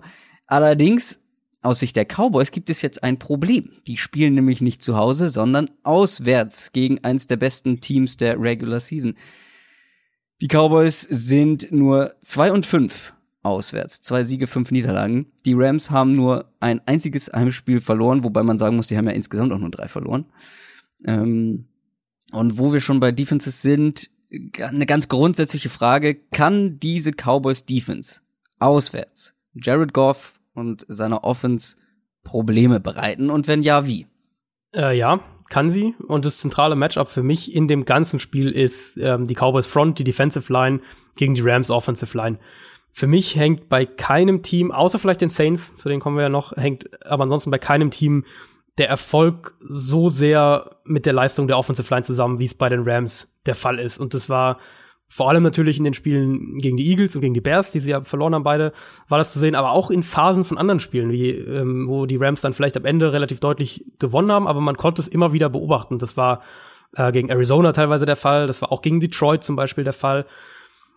Ähm, ja, die Pass-Designs sind super und, und wie McVay es auch eben schafft, Todd Gurley, der ja auch wieder fit sein wird, ähm, nach allem, was man hört, permanent gegen eine leichte Box laufen zu lassen, also mit wenigen Spielern rund um die Line of Scrimmage, ihm riesige Lücken auch zu geben über das Scheme, das ist wirklich spektakulär und, und ähm, da hat er auch neue, neue Maßstäbe gesetzt in gewisser Hinsicht. Aber wir haben eben auch gesehen, dass es in den Spielen keinen so richtigen Plan B gab, nämlich, dass wenn Jared Goff viel unter Druck stand, dass er dann immer noch Probleme hat. Dann konnten sie gegen Teams, ähm, die, die eben ohne Blitzing mit den vier Spielern Druck erzeugen konnten, konnten sie den Ball auch nicht gut laufen. Das war dann auch immer ein echtes Problem. Und diese Teams haben das dann, also die, die Bears und die Eagles vor allem auch, haben das dann ja mit vielen Coverages kombiniert, die auf mehrere tief postierte Safeties setzen oder, oder auf konstant tief postierte Safeties setzen, sodass du eben Goff einerseits unter Druck setzt, ihn außerdem aber zwingst, lange Drives mit kurzen Completions hinzulegen. Und das hat er nicht wirklich geschafft. Und da war er auch teilweise undiszipliniert in seinen Reads und undiszipliniert in seiner, ähm, in seinem Verhalten, kann man sagen, wie er, wie er die Defense liest. Also da war er dann oft auch mal oder, oder manchmal nicht gewillt, diesen kurzen Pass zu nehmen, sondern wollte das Big Play. In der Hinsicht sind die Cowboys für mich wirklich auch ein unangenehmes Matchup für die Rams, weil ähm, sie machen ja genau das. Wenig Blitzing, eine starke Front 4, vor allem auch gegen den Run sehr, sehr gut. Ähm, mhm. Dahinter eine, sagen wir jetzt mal, sichere Defense, die auf Cover 3 aufbaut. Ähm, diese alte Seahawks Coverage, die, ähm, die ja in, in Dallas mittlerweile auch gespielt wird. Und ich bin wahnsinnig gespannt, ob Sean McVay Alternativen hat. Und, und er wusste ja, dass es in den Playoffs irgendwann äh, entweder gegen Dallas oder Chicago oder vielleicht Philly gehen wird, jetzt vor zwei Wochen. Das war ja dann klar. Dementsprechend erwarte ich da auch ein paar neue Designs von den Rams und ich bin sehr gespannt, wie die aussehen werden, weil in irgendeiner Art und Weise muss LA sich da was einfallen lassen, weil sonst werden sie in dem Spiel auch wieder Probleme kriegen. Und du hast es ja schon angesprochen mit diesen, mit diesen Outside-Zone-Runs der Rams, wo Gurley einfach große Lücken hat. Das Problem natürlich bei den Cowboys oder jetzt im, in Bezug auf das Matchup gegen die Cowboys, die haben dahinter halt zwei richtig gute und vor allem auch schnelle Linebacker, ja, die ja. halt schnell von Sideline zu Sideline, sagt man ja immer, kommen können mit äh, Thunder Rash und Jalen Smith das ist dann auch nicht ganz so einfach, gegen eben solche Linebacker sowas aufzuziehen. Äh, könnte, glaube ich, auch, äh, wie du ja schon gesagt hast, ein, äh, sehr entscheidend sein. Aber was ich mir auch aufgeschrieben habe, ist im Prinzip das, was du gerade über Jared Goff gesagt hast, mit dem, mit dem, mit dem, mit den Problemen gegen, gegen Pressure. Das kann man ja auch über Dak Prescott sagen, der auch erhebliche ja. Probleme bekommt, wenn er eben Druck hat. Und ich glaube, bei beiden Teams sollte man davon ausgehen, dass sie viel Druck bekommen werden. Also du hast angesprochen, äh, der, die, die Front der Cowboys ist stark. Aber natürlich auf der anderen Seite ist, man muss ihn immer wieder als Einzelnen auch so herausheben. Aaron Donald, der eine wirklich überragende Saison gespielt hat. Ich glaube, weiß nicht, ob wir ihn, ja, wie sagt man, ähm, genug gewürdigt haben mhm. in diesem Podcast, wie stark diese Saison einfach war.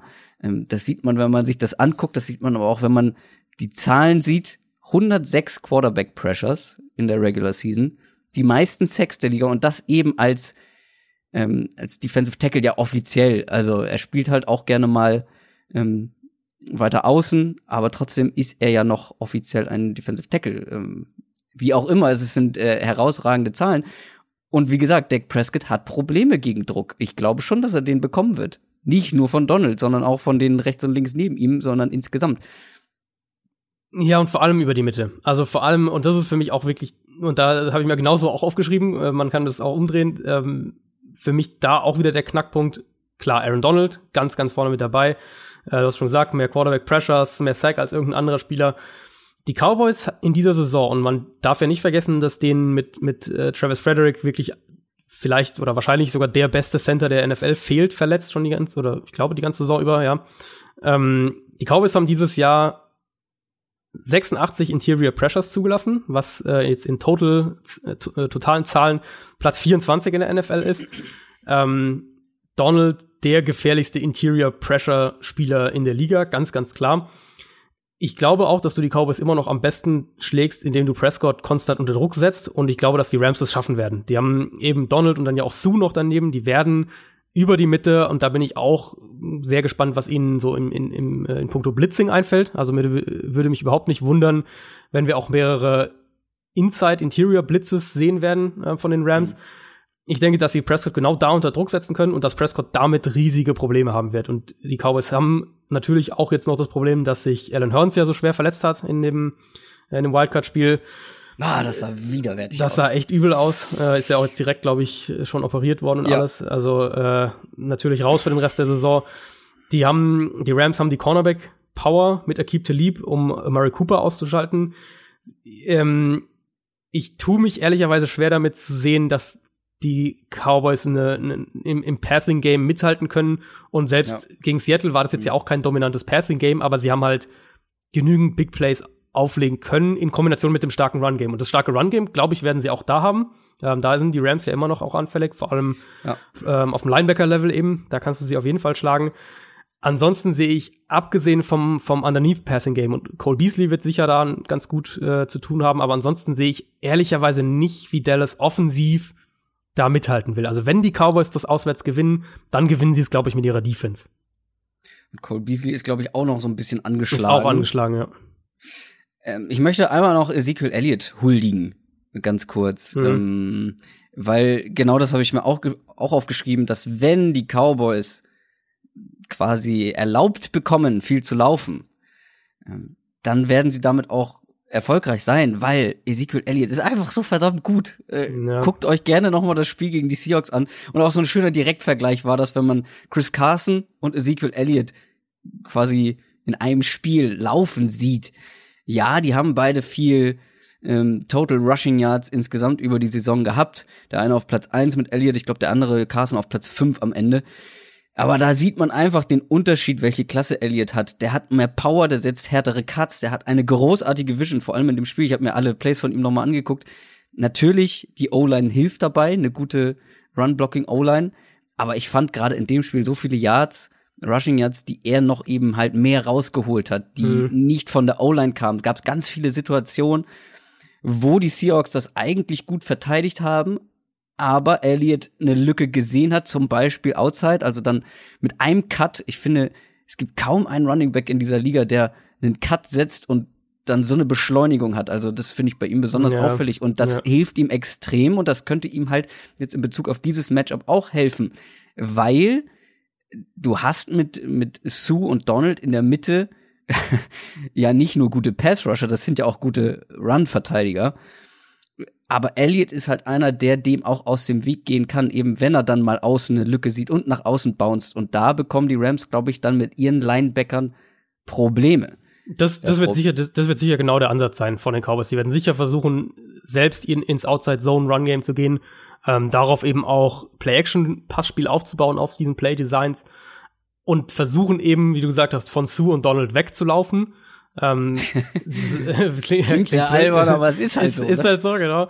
Ähm, die Rams haben ja in den letzten, ähm, ich meine, im letzten Spiel gegen Dallas haben sie sogar teilweise dann Donald gezielt von Zach Martin weggezogen, also Donald quasi auf die andere Seite gestellt, damit er gegen den schwächeren Guard spielen kann. Das werden wir vielleicht auch sehen. Ähm, das Problem könnte natürlich werden für die, für die Cowboys, wenn Sue und Donald das Spiel komplett kontrollieren, dass diese Outside Runs sich gar nicht entwickeln können, weil die Interior mhm. Offensive Line nicht standhält. Das könnte ein Problem sein. Wenn sie es schaffen, mit ihren Run Designs aufs Linebacker Level zu kommen, und das ist eigentlich was, was Dallas kann, dann wird es auf jeden Fall für die Rams schwierig. Und dann ist natürlich die Frage, ist deine Defense in dem Spiel stark genug? Und damit ist vor allem mhm. die, die Front Four gemeint für die, für die Cowboys, dass du offensiv mit dem Run Game gewinnen kannst. Und wenn, wenn die Kombination so hinhaut, das ist, ein, das ist wackelig, aber wenn das so hinhaut, ähm, dann ist es nicht ausgeschlossen, dass die Cowboys das sogar wirklich gewinnen könnten. Ich glaube, natürlich ist das erste Quarter für ein NFL-Spiel oft äh, von hoher Bedeutung und sehr entscheidend, aber ich finde, in diesem Spiel könnte es besonders entscheidend sein, wenn die Rams gut in, diese, in dieses Spiel finden, wenn die zum Beispiel direkt zweimal scoren und die, die Cowboys einmal ähm, wenn die Cowboys mit ihrem ersten Drive nicht scoren, zum Beispiel. Ich glaube, dann wird's verdammt schwer für die Cowboys, weil sie eben nicht über, über ihr Passing Game kommen und auch keine Mannschaft ist, die einen großen Rückstand aufholen kann. Im Normalfall. Wenn die Cowboys aber es schaffen, defensiv vor allem in der ersten Hälfte die Rams irgendwie mh, mm, zu kontrollieren oder zumindest ein bisschen zurückhalten, ich glaube, dann wird's spannend meine These, die ich mir aufgeschrieben habe für dieses Spiel, und nein, ich lehne mich nicht weit aus dem Fenster, ich habe die sehr offen gehalten. Ich glaube, je länger ein das Team Spiel wird gewinnen. Ja, ein Team wird am Ende weiterkommen. Je länger das Spiel eng gehalten wird, desto größer sehe ich die Chancen der Cowboys. Weil ich traue den Cowboys, auch Dak Prescott und der Defense bisschen mehr zu, wenn es an diese eben, du hast es bei Nick Foles angesprochen, diese Klatschmomente, diese dieses Momentum ausnutzen. Ich sehe das nicht so richtig bei Jared Goff. Natürlich kann ich mich gerne täuschen, aber ich sehe einfach bei den, bei den Cowboys so viel mehr Competitiveness, ähm, nennt man das, glaube ich, im Englischen. Ähm, das könnte, wenn das Spiel wirklich am Ende noch eng ist, könnte es entscheidend sein. Ich, die Frage ist halt nur, ob sie es so lange eng halten können. Ja, und da ist für mich dann wirklich das, was ich vorhin gesagt hatte, der, der, der ganz zentrale Knackpunkt. welche Antworten hat Sean McVay? Und ja. bisher muss ich sagen, ja, er hat jetzt dieses Jahr in den Spielen hat er keine Antworten gefunden. Das muss man schon auch so sagen. Oder die Antworten, die er halt teilweise gefunden hat, die hat dann Jared Goff nicht umgesetzt. Also es waren, äh, war beides, war beides der Fall teilweise. Ähm, da vertraue ich im Moment eher auf die Coaching-Fähigkeiten und die Offense-Scheme-Fähigkeiten ja. von Sean McVay und glaube, dass wir einfach auch andere Sachen von den Rams sehen werden. Ob's ob die plötzlich mehr mit zwei Tight Ends spielen, ob sie, also das, das, ich war, es ist schwer zu sagen. Ich meine, die Rams sind ja dieses Jahr, waren ja in ihren Formationen fast, ne, fast ausschließlich Shotgun und fast ausschließlich mit drei Wide Receivers auf dem Feld. Ähm, das war ja auch eine Stärke. Vielleicht ist aber in, den, in der zweiten Saisonhälfte gerade eben gegen die starken Defenses ist es auch ein bisschen wurde daraus jetzt nicht unbedingt eine Schwäche, aber das wurde was, wo Defenses ansetzen konnten. Ähm, und vielleicht sehen wir auch in der Hinsicht irgendwie, dass sie eben wirklich, wir sagen, okay, wir wir stellen ein bisschen um, unsere Play-Action-Designs kommen aus zwei Tight-End-Sets und wir laufen auch aus zwei Tight-End-Sets, irgendwie sowas. Ich glaube, dass wir da irgendwas von den Rams in der Richtung sehen werden. Ähm, und dass das dann der Cowboys Secondary wiederum, wenn die Offensive, wenn die, wenn die Defensive Line eben nicht genug Druck erzeugen kann, dass es dann für die Secondary echt schwierig wird gegen die Passing-Designs von den Rams, die ja auch diese Art Defense, äh, die ja auch von den von den 49ers beispielsweise in der Division gespielt wird, die von Arizona dieses Jahr teilweise gespielt wurde, dieses Cover 3 basierte, ja, die kennen die Rams ja auch recht gut. Also dementsprechend glaube ich, dass die gezielte Coverage-Bieter haben werden, wo sie wissen, wie wir, wie wir bestimmte Coverages schlagen können. Ähm, und dass ihnen an der Front, an der Line of Scrimmage, dass ihnen da ein paar, dass McVay da an ein, zwei Schrauben irgendwie drehen wird. Also tippen wir beide auf die Rams. Ja, also ich tippe auf die Rams, ja. Ich auch. Ich glaube, ich habe gar nicht in dem Spiel davor gesagt, auf wen ich tippe. Da bin ich irgendwie gut, gut drumherum gekommen. Versuchst jetzt nie mehr zu tippen heute. Ähm, ja, nee, ich glaube, ich gehe dem einfach aus dem Weg. Kann ich mich nicht blamieren. Ähm, obwohl, man muss dazu sagen, ich habe die drei Spiele davor letzte Woche richtig gehabt. Ja, das oh. war das einzige Spiel, was ich falsch hatte und das war da, wo ich mir am sichersten war. Ein bisschen peinlich, aber immerhin die drei davor. Ähm, ein bisschen Glück. Also ah, du, weißt, gesagt, schon, du also, weißt schon, dass der, dass der Folgentitel sein muss. Es war nicht alles schlecht. Es war nicht alles schlecht. Ich hatte, ich hatte so ein bisschen Double Doink im Hinterkopf, als, die, als ich das gesagt habe. Finde ich auch einen schönen Titel. Das werden wir noch aushandeln. Aber ich glaube, die Rams gewinnen. Ähm, aber ich wäre nicht überrascht, wenn die Cowboys, wenn es im vierten Viertel noch eng ist und die Cowboys dann das zumachen, das, äh, das, den Sack tatsächlich zumachen. Wäre ich nicht überrascht. Kommen wir zum Sonntag. Und wir fangen mit dem frühen Sonntagsspiel an. Welche Überraschung. Die Los Angeles Chargers. Zwei Los Angeles Teams noch dabei, ne? Ähm, mhm. Gegen die New England Patriots.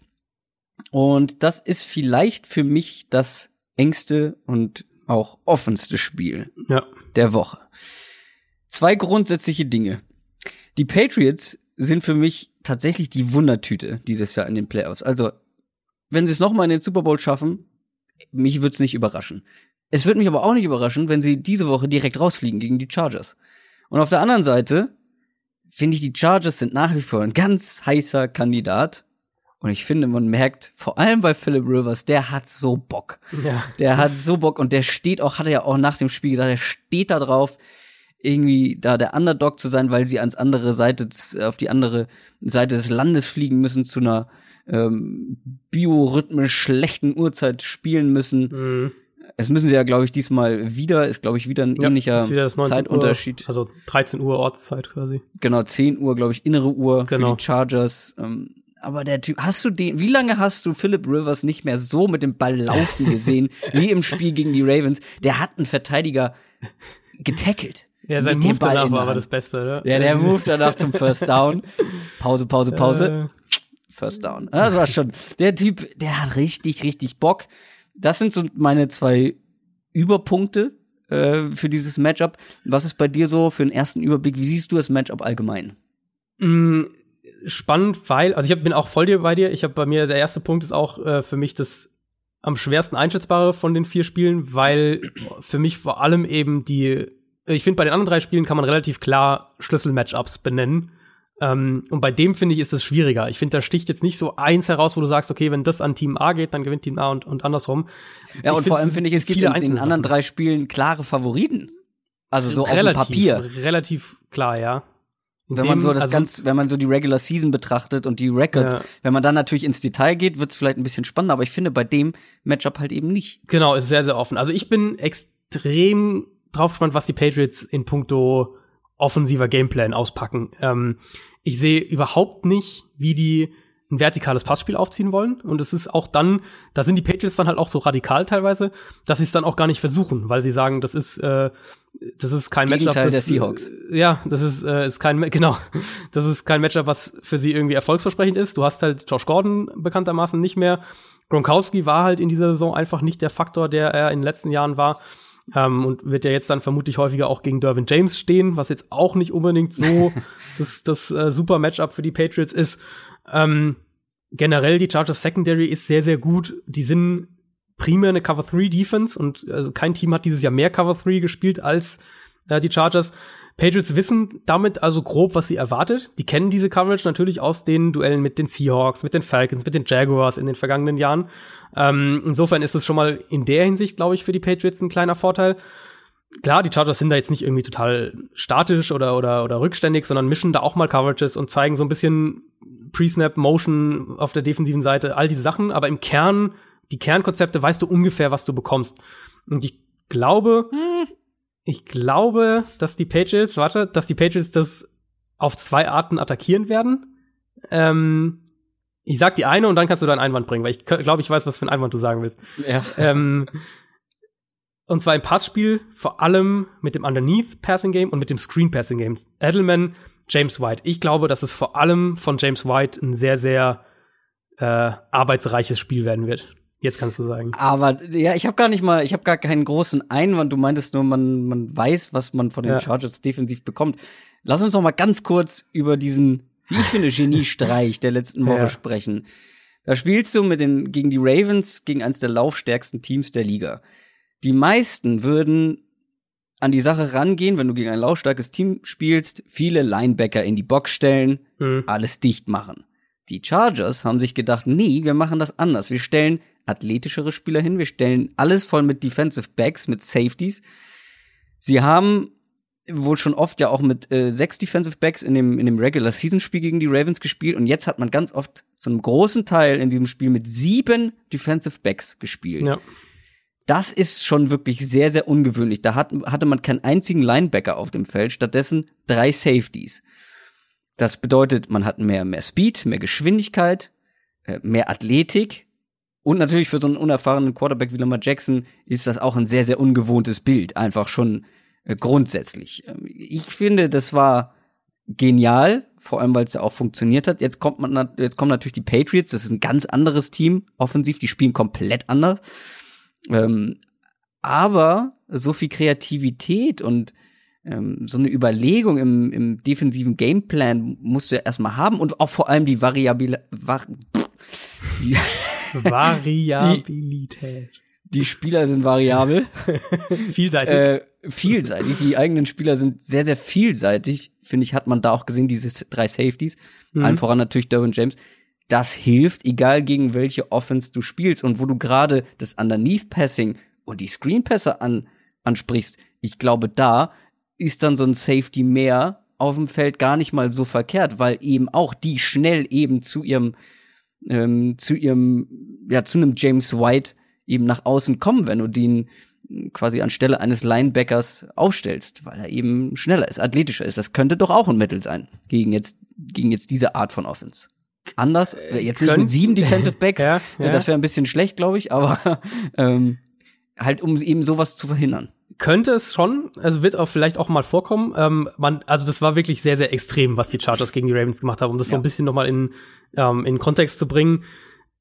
Wie du gesagt hast, du spielst gegen die run-lastigste Offense der Regular Season und das im Prinzip ohne Linebacker. Das ist eigentlich ja, das ist ja, völlig es ist absurd ja eigentlich ein, Genau, es so ist ja auch eigentlich das, was sie gespielt haben, ist ja eigentlich eine eine Passabsicherung. Genau. Also mit je mehr Defensive Back du rausstellst, desto mehr versuchst du den Pass zu verhindern und sie machen genau das Gegenteil. Genau, genau. und, um den Run zu verhindern, diese Outside Runs vor allem. Und eben auch, also das ist auch jetzt nicht, dass man denkt, das würden Teams so generell mal probieren oder so. Die Chargers hatten in dem einen Spiel mehr defensive Snaps mit sieben Defensive Backs auf dem Feld, als sie davor in der kompletten Regular Season kombiniert hatten. Also sie hatten ja. äh, 58 Snaps mit sieben Defensive Backs gegen die Ravens. In der kompletten Regular Season hatten sie 50. Und ich glaube, in, in der ganzen, ganzen Saison dieses, dieses Jahr gab es kein Spiel, wo ein Team mehr als 18 Snaps mit sieben Defensive Backs gleichzeitig auf dem Feld hatte. Also das war wirklich sehr, sehr extrem, teilweise auch aus der Not herausgeboren, weil den Chargers ja äh, vor ein paar Wochen haben die ja schon Denzel Perryman verloren, dann hatten sie jetzt noch eine Linebacker-Verletzung, sprich die, die hatten auch echt äh, Linebacker-Notstand und haben dann eben aus der Not eine Tugend gemacht und eben auf mehr Safeties gesetzt, was sich auch auf die Front ausgewirkt hat. Also sie haben mit der Defensive Line viel attackierender gespielt, als es ähm, in dem ersten Duell gegen die Ravens der Fall war. Dadurch eben waren auch viele von diesen Zone Reads, die Baltimore spielen wollte, waren im Endeffekt ein bisschen nutzlos. Und dann hatten sie dahinter halt die Geschwindigkeit, um etwaige Lücken, die dadurch entstehen können, dass sie in der Front aggressiver waren, um die eben auch zu stopfen. Jetzt kommen die Patriots und das ist dann der zweite Punkt für mich äh, mit, äh, wie ich glaube, dass sie attackieren werden. Also einmal dieses Underneath Screen Passing Game und dann aber eben dieses Power Run Game, was die Patriots spielen. Und vor allem ohne Josh Gordon ist das noch ein viel viel größerer Bestandteil geworden. Die Patriots noch viel mehr ein Power-Run-Team geworden, das extrem viel auch mit einem Fullback noch auf dem Feld spielt und, und gewisserweise auch so ein bisschen Oldschool-Football. Ähm, mit Fullback, mit blockendem Tight End, also wirklich sehr, sehr auf Physis auch bedacht. Und das wird dann eben für die Chargers ein echter Test, weil ich glaube, dass sie dann, das ist ja genau das, was ich vorhin bei den Ravens ganz am Anfang kritisiert habe, dass sie das nicht gemacht haben, dass die Chargers Probleme bekommen werden, wenn die, die Patriots da ihre, ihre physischen Blocker schnell auf Second Level bringen und dann eben gegen diese Safeties. Also wenn du dauernd mhm. dann irgendwie einen, einen pullenden Guard oder einen, einen Fullback als Leadblocker hast, der da was weiß ich, äh, ein paar Dutzend Pfund gegenüber diesem Safety hat und damit Power angerannt kommt, dann werden die diese Safeties aus dem Weg räumen. Das kann man aufs ja, Spiel klar. betrachtet schon so sagen. Und das, was sie eben die Chargers gegen die Ravens gemacht haben, Speed statt Power in der Box, hat da super funktioniert, wird aber gegen dieses Patriots Run-Team, so wie die Patriots das ihr Run-Game ähm, aufbauen, wird es so nicht funktionieren. Und dann eben kommen wir wieder dazu zurück, dass die Chargers auf Linebacker sehr, sehr angeschlagen sind. Sprich, ich glaube, das ist tatsächlich ein Mismatch zugunsten der Patriots, was die, was das Run-Game auf jeden Fall angeht. Ja, ich glaube auch, dass sie viel über ihr Run-Game kommen müssen, weil, ähm, auch nochmal um den Chargers Pass Rush zu loben, der sah schon gut aus ja, gegen die Ravens. Ja. Das, was ja eigentlich eine gute O-Line ist. Ähm, Bosa und Ingram werden da immer ähm, hervorgehoben. Wir haben ein Feedback bekommen, dass wir doch auch gerne mal so ein paar mehr Spieler nennen äh, können. Stimmt, ja. Wenn wir so über einzelne Units sprechen, die man vielleicht nicht so kennt. Uchenna Nwosu ist so einer, so ein unterm Radar-Typ. Letzte Woche, glaube ich, das entscheidende Play ganz am Ende gemacht, ähm, den, den, den, den Fumble geforst mhm, mhm. äh, von, von Lamar Jackson. Ich habe den, der ist mir zufällig aufgefallen, als ich bei Pro, Pro Football Focus mal die Pass Rush Pro Produktivität. Oh Gott, ich hab's aber auch heute. Pass Rush Productivity. Ja. So heißt das. Äh, also das ist so eine Formel, äh, wo Sacks, Hits, äh, Hurries genommen werden im Vergleich zu der Anzahl der Pass Rushes, die ein Spieler über die Saison gemacht hat. Und da liegt Mosu auf Platz vier Ligaweit alle Spieler. Ähm, zumindest äh, alle Spieler mit einer gewissen Anzahl an Snaps. Der hat halt nicht diese diese totalen Zahlen, was, was Pass Rushes angeht, zum Beispiel, oder Sacks, weil er viel weniger bei Passing Downs auf dem, auf dem Feld war oder sie gespielt hat im Vergleich zu anderen. Das ist auch so ein Kandidat. Also der Pass Rush gegen die Patriots O-Line, die werden schon Druck äh, aufbauen können, oder? Ja, werden sie, glaube ich, auch. Und da ist es ja immer noch so, so eine alte Faustregel, die man schon immer zu, zu Brady gesagt hat. Am besten schlägt man Brady, wenn man ihn mit vier Spielern unter Druck setzen kann und, und du dann halt eben äh, sieben, genau, sieben in Coverage droppen kannst und dann mit vier eben rushen, aber immer noch eben Druck ausüben kannst. Und das ja. ist eigentlich genau die Formel der Chargers an sich. Die blitzen ganz, ganz wenig nur mit Ingram und Bosa eben vor allem, aber haben sie da vielleicht auch so wieder ein anderer Schlüssel zu dieser Partie. Also einer der, der vielen Schlüssel, die es irgendwie für diese Partie gibt. Ich glaube, es wird so ein richtig schönes Spiel für alle Patriots-Hater. Das wird sehr, sehr ähm, Kurzpass- und Run-lastig, wie du schon gesagt hast. Ja. Eben weil ihnen, glaube ich, wahrscheinlich nichts anderes übrig bleibt, weil sie halt den Druck bekommen werden und dann fehlt ihnen eben auch diese, diese Qualität im vertikalen Passspiel, um gegen die Chargers Secondary gegen anzukommen. Also das wird sehr, sehr.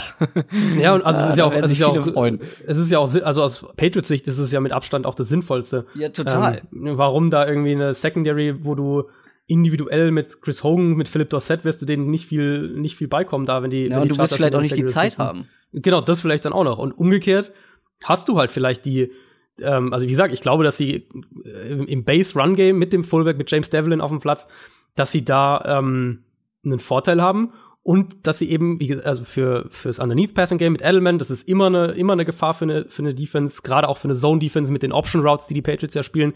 Und dann für mich eben vor allem glaube ich James White. Ich glaube natürlich, dass James White ein Schlüsselspieler in Ja, sind auch Playoffs, sind auch Playoffs. Ja, stimmt, der will auch einen Touchdown ja. machen, mindestens einen. Klar. Ja. Äh, James White ist der Playoff-Spieler schlechthin. Und und Chargers, Chargers Defense auch hat auch Probleme ähm, gegen Running Backs im Passing Game. Das ist auch noch ein Faktor. Ja, und da ist James White einer der besten. Ja. Aber wir haben noch gar nicht über die andere Seite des Balls gesprochen. Lass uns das mal tun, weil wir haben schon über die Kreativität der Chargers Defense gesprochen, aber auch die Patriots können so ein bisschen kreativ defensiv zu Werke gehen. Wir erinnern uns alle noch mal an das Spiel. Ich glaube gegen die Vikings war's, ähm, wo sie ganz viel mit Pre-Snap-Bewegung gearbeitet haben. Wir haben auch schon drüber gesprochen, dass man überhaupt nicht wusste, wer jetzt den Quarterback rusht und wer nicht. Mhm. Und ähm, dass man da sehr kreativ und ähm, einfallsreich zu Werke gegangen ist. Und wenn es eine Möglichkeit gibt, Philip Rivers dieses Jahr zu schlagen, dann ja schon mit dem Blitz und Pressure, äh, weil auch die Chargers O-Line ähm, auch letzte Woche wieder pro erhebliche Probleme in der Protection hatte. Ja, die Frage ist nur, das ist ja jetzt eigentlich nicht das Spiel der Patriots, wie wir immer sagen, ne? Der Pass Rush, der aggressive.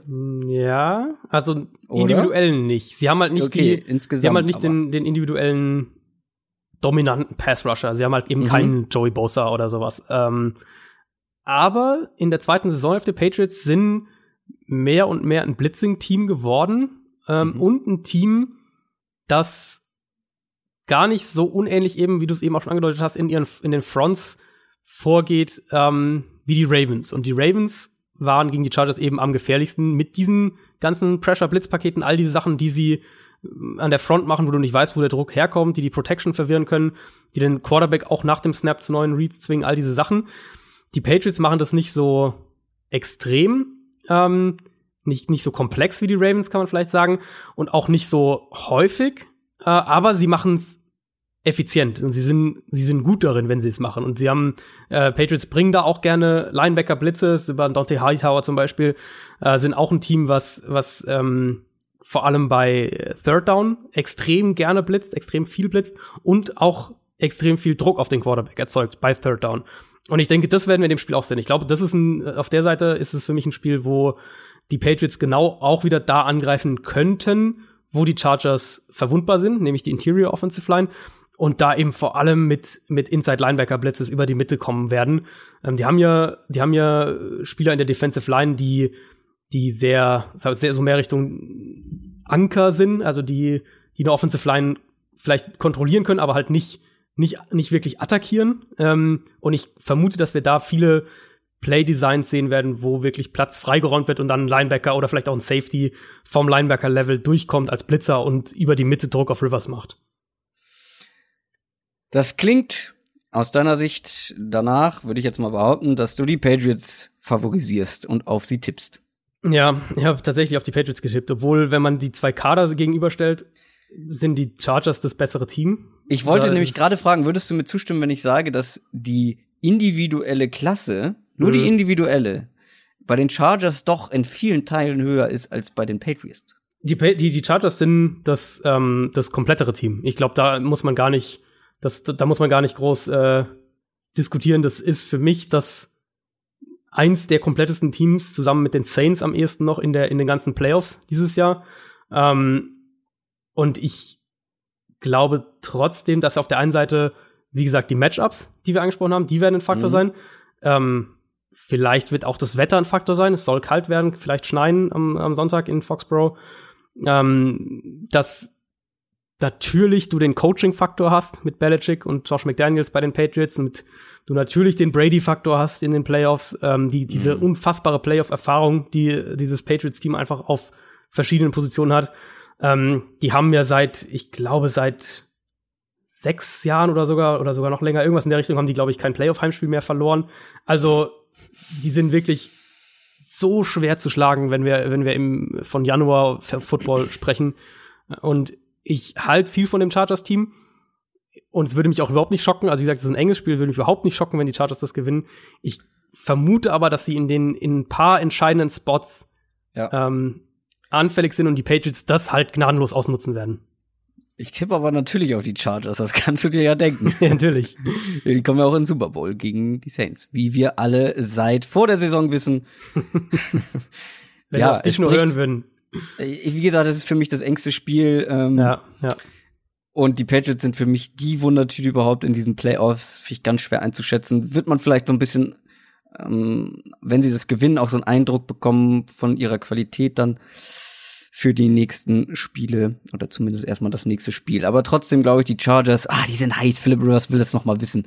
Philip Rivers, äh, die werden gewinnen. Ich glaube, Melvin Gordon, wenn er mal fit bleibt, viele Ja. Nachrichten bekommen, na, vieles übertrieben, ein paar Nachrichten bekommen, äh, als äh, Melvin Gordon relativ früh im Spiel verletzt raus ist und Mhm. ich ja noch gesagt habe, warum schonen sie ihn nicht vernünftig. ja, ja. Ähm, ich glaube, auf Melvin Gordon wird auch viel Arbeit zukommen, eine entscheidende Rolle. Aber ja, kann, kann sehr gut sein, weil man, was man auch nicht, was wir jetzt noch gar nicht erwähnt haben, was man vielleicht zumindest mal kurz gesagt haben sollte, ähm, die Patriots sind zwar löchrig in der Defense generell und vor allem auch in der Front, aber die Secondary ist eigentlich gut. Also die Secondary, gerade vor allem Stefan Gilmore und, und Oh, äh, Devin gespielt. Ja. Genau, die zwei hast du auf jeden Fall schon mal. Also diese, diese ganzen ähm, Passdesigns von den Chargers, die ja so gerne da auch vertikal attackieren und so in dieser, auch in dieser 15 bis, bis 20 Yard Range ungefähr, ähm, die werden gegen die Patriots nicht so einfach werden. Und, und Patriots ja auch ein Team, das sehr viel Man-Coverage spielt. Das heißt, vermutlich wirst du in dem Spiel auch häufiger, ähm, je nachdem, wo Keenan Allen sich aufstellt, aber äh, wie viel er aus dem Slot kommt, wie viel er Outside spielt, wirst du da sicher auch häufiger eine Double Coverage, ob es jetzt Gilmore plus ein Safety oder eben äh, ein anderer Cornerback, Slot Cornerback mit einem Safety dazu. Irgend- In irgendeiner Art und Weise werden die sicher auch Keenan Allen häufiger in, in Double Coverage nehmen. Also das wird im, im Passspiel wird es für die Chargers jetzt auch nicht so mal eben leicht funktionieren. Lass uns zum letzten Spiel kommen, zu den Philadelphia Eagles, die in New Orleans gegen die Saints spielen. Ah, Ich weiß ehrlich gesagt nicht, wie viel ich persönlich zu diesem Matchup sagen will. Ich leite es mal mit den Worten ein, Geschichte wiederholt sich Teil 2. Und zwar auf beiden Seiten, interessanterweise. Klar, auf der einen, Nick Foles, ja, wieder ein gewonnenes Playoff-Spiel. Äh, aber auf der anderen Seite auch ganz spannend. Ich weiß nicht, ob du es gesehen hast, die Statistik. 2009 haben die Saints ja den Super Bowl gewonnen. Da war man nach der Regular Season 13 und 3 und Mhm. hatte in der Saison gegen die Panthers, die Cowboys und die Buccaneers verloren. Dieses Jahr waren sie auch 13 und 3 und jetzt rate mal, gegen wen sie in der Regular Season verloren haben. Äh, Bills, Bears und Cardinals. Leider falsch. Es waren die Ah. Panthers, die Cowboys und die Buccaneers. Nein, das ist ja verrückt. Das ist wirklich verrückt. Äh, und übrigens auch äh, im letzten Spiel gegen die Panthers. Äh, das war meine Analyse. Äh, Für die genauere Analyse übergebe ich jetzt an dich. Äh, Also ich sag mal so, mein Herz sagt, Eagles verlieren deutlich. Aber mein Kopf sagt, Jetzt hast du es doch gesagt. Na, warte. Mein Kopf sagt, Christoph, sag es bloß nicht. ähm, ich habe auch viele Zuschriften bekommen, die Bears hassen dich, du mit deinem Fluch. Sobald du ein Team zu sehr lobst, geht's nach hinten los. Ähm, ja, deswegen wird es ein, es wird ein ganz enges Spiel und die Eagles äh, darf man definitiv nicht unterschätzen. Vor allem nicht Nick Foles. Für mich ist es wirklich eine ähnliche Ausgangslage. Ich finde, es gibt zwei Spiele, die man so ein bisschen beschreiben kann. Eine ähnliche Ausgangslage wie das Rams-Cowboys-Spiel. Ähm, nämlich dahingehend, dass es für mich schon wirklich maßgeblich zwischen der Offensive Line der Saints und der Defensive Line der Eagles entschieden wird. Ähnlich auch wie die Rams, als die Saints dieses Jahr diesen Durchhänger hatten, ähm, der auch da dann offensiv nicht viel gepunktet haben, verloren haben. Da war das brutal an der Offensive Line festzumachen und ganz besonders eben dem Ausfall von Teron Armstead, dem Left Tackle von den Saints. Da ist immer noch unklar, ob er spielt. Wenn er spielt, wird er sicher nicht bei 100% sein.